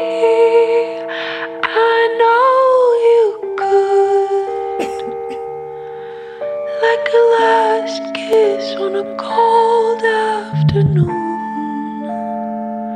So take Ça se passe mercredi, jeudi et vendredi au Jésus. Ça fait presque un an, en fait, que euh, Dear Criminals n'est pas monté sur scène. Donc, le trio qui euh, nous revient et, et pas tout seul. Hein. Ils vont être avec un, orchestre, l'orchestre final, philharmonique des musiciens de Montréal et euh, un C'est bel pas la complet. première fois qu'ils jouent C'est avec pas la euh, des première orchestres. fois. C'est toujours magistral. Ils ont déjà joué avec des, des chorales d'école. euh, Hey, ils ont joué avec l'Opéra de Paris. L'opéra. Gars, c'est, c'est- Gars. Ils aiment ça bien s'entourer. Là. Ils sont C'est- bons. Mais moi, Et- je comprends pas pourquoi ils n'ont pas plus de succès ici. Ils tournent partout dans le monde. Ils font des shows en Italie. Ils font des partout, tournées partout. en Italie. Incroyable. Pas juste un show en Italie. Non, ils Ils ont déjà fait comme un 30 dates en, en Italie. De, de suite. Puis ici, on dirait Et les gens connaissent très bien leur musique euh, en Europe. Euh, je pense que c'est une question de circonstance. nul n'est prophète en son pays. Nul n'est prophète en son pays. En même temps, euh, je pense que c'est pas n'importe qui qui est capable d'aller s'asseoir pendant une heure et demie pour écouter ce genre de musique-là. C'est tellement bon. Faut prendre du CBD avant. Oui, c'est ça. C'est effectivement très, très smooth. NyQuil. N'importe quoi là, qui vous met dans votre belle zone. Si vous êtes SPM, c'est correct aussi. Oui, ça, ça fonctionne aussi. Non, mais c'est- on niaise, mais écoutez, Oui, c'est- écoutez, c'est c'est vraiment un très Puis ça bon fit band. avec l'automne. C'est vraiment le bon mois pour aller voir ça. Puis, euh, allez vivre votre dépression petits- saisonnière. Oui, mais il y a des petits. euh, Là, on a l'air. Ça donne pas envie aux gens, là. Ça a l'air de, de la musique de dépressif, mais je trouve qu'il y a des petits Roland de Portishead, de Trip tu sais, Ben, c'est très planant. C'est fait pour ça aussi. c'est ça. Fait pour ça. Puis entre les chansons, évidemment, ils s'adressent. Ils à vont parler. Ils, vont- vont nous dire. Des, ils nous disent même des blagues, hein, parce qu'ils essayent C'est ça, là, de, de briser de le- briser Oui. cette espèce de. Mais la dernière fois que j'étais à un show de, de Dear Criminals, il y avait des gens qui littéralement pleuraient. Oui, oui. Puis C'est ça- ça. si vous vous endormez, c'est correct. Hein? Ça- vous pouvez vous endormir. Ça pendant donne ce vraiment genre de goût. Ça donne vraiment Mais le je goût. Je te dis, c'est positif. C'est juste un bel état dans lequel on se plonge. En terminant, lancement de Liana. Oui, Liana, qu'on avait connue euh, en 2015 à La Voix, euh, qui lance. Aucune avait, bon, elle avait sorti un EP. C'est une fille de Québec. Euh, elle, a- elle sort son album, donc ce premier album complet qui s'appelle Forward et le lancement relié au Turbo House jeudi à 21h. Euh, c'est comme euh, du R&B québécois bien bien interprété et c'est elle la- l'auteur-compositrice interprète. Donc on va se laisser avec un extrait. Mais on se laisse, attends, il nous reste un petit 30 secondes. Je pensais qu'on n'aurait pas le temps pour, de parler de la rentrée montréalaise de Désiré, mais tu peux-tu nous en glisser Ben, on un petit avant on qu'on se quitte? Oui, ça se passe jeudi au Club Soda. Désiré qu'on a aussi connu euh, à La Voix. Ben voyons Mais cette fois-ci en 2017, Coudonc. qui a fait son projet euh, solo et qui est une chanteuse et pianiste. Elle faisait des euh, des euh, réinterprétations à la voix qui étaient assez magistrales. Elle était seule au piano, très émotive. Euh, Téméric Lapointe, hein. Euh, fait qu'elle est allée chercher toute l'émotion rock d'Éric. Puis euh, c'est ça. Donc c'est sa rentrée montréalaise ce jeudi. Allez voir ça. Merci beaucoup, Elie Ça m'a fait Tu vas nous plaisir. revenir la semaine prochaine pour d'autres suggestions. Oui, moins et. Oui, mais je t'aime quand t'es malade. T'étais vraiment fâché contre les gens qui avaient mis la chanson Je suis capable d'être euh, de fâchée en santé aussi. Bon. C'est tout pour nous. Mario Dumont suit dans quelques instants. À demain.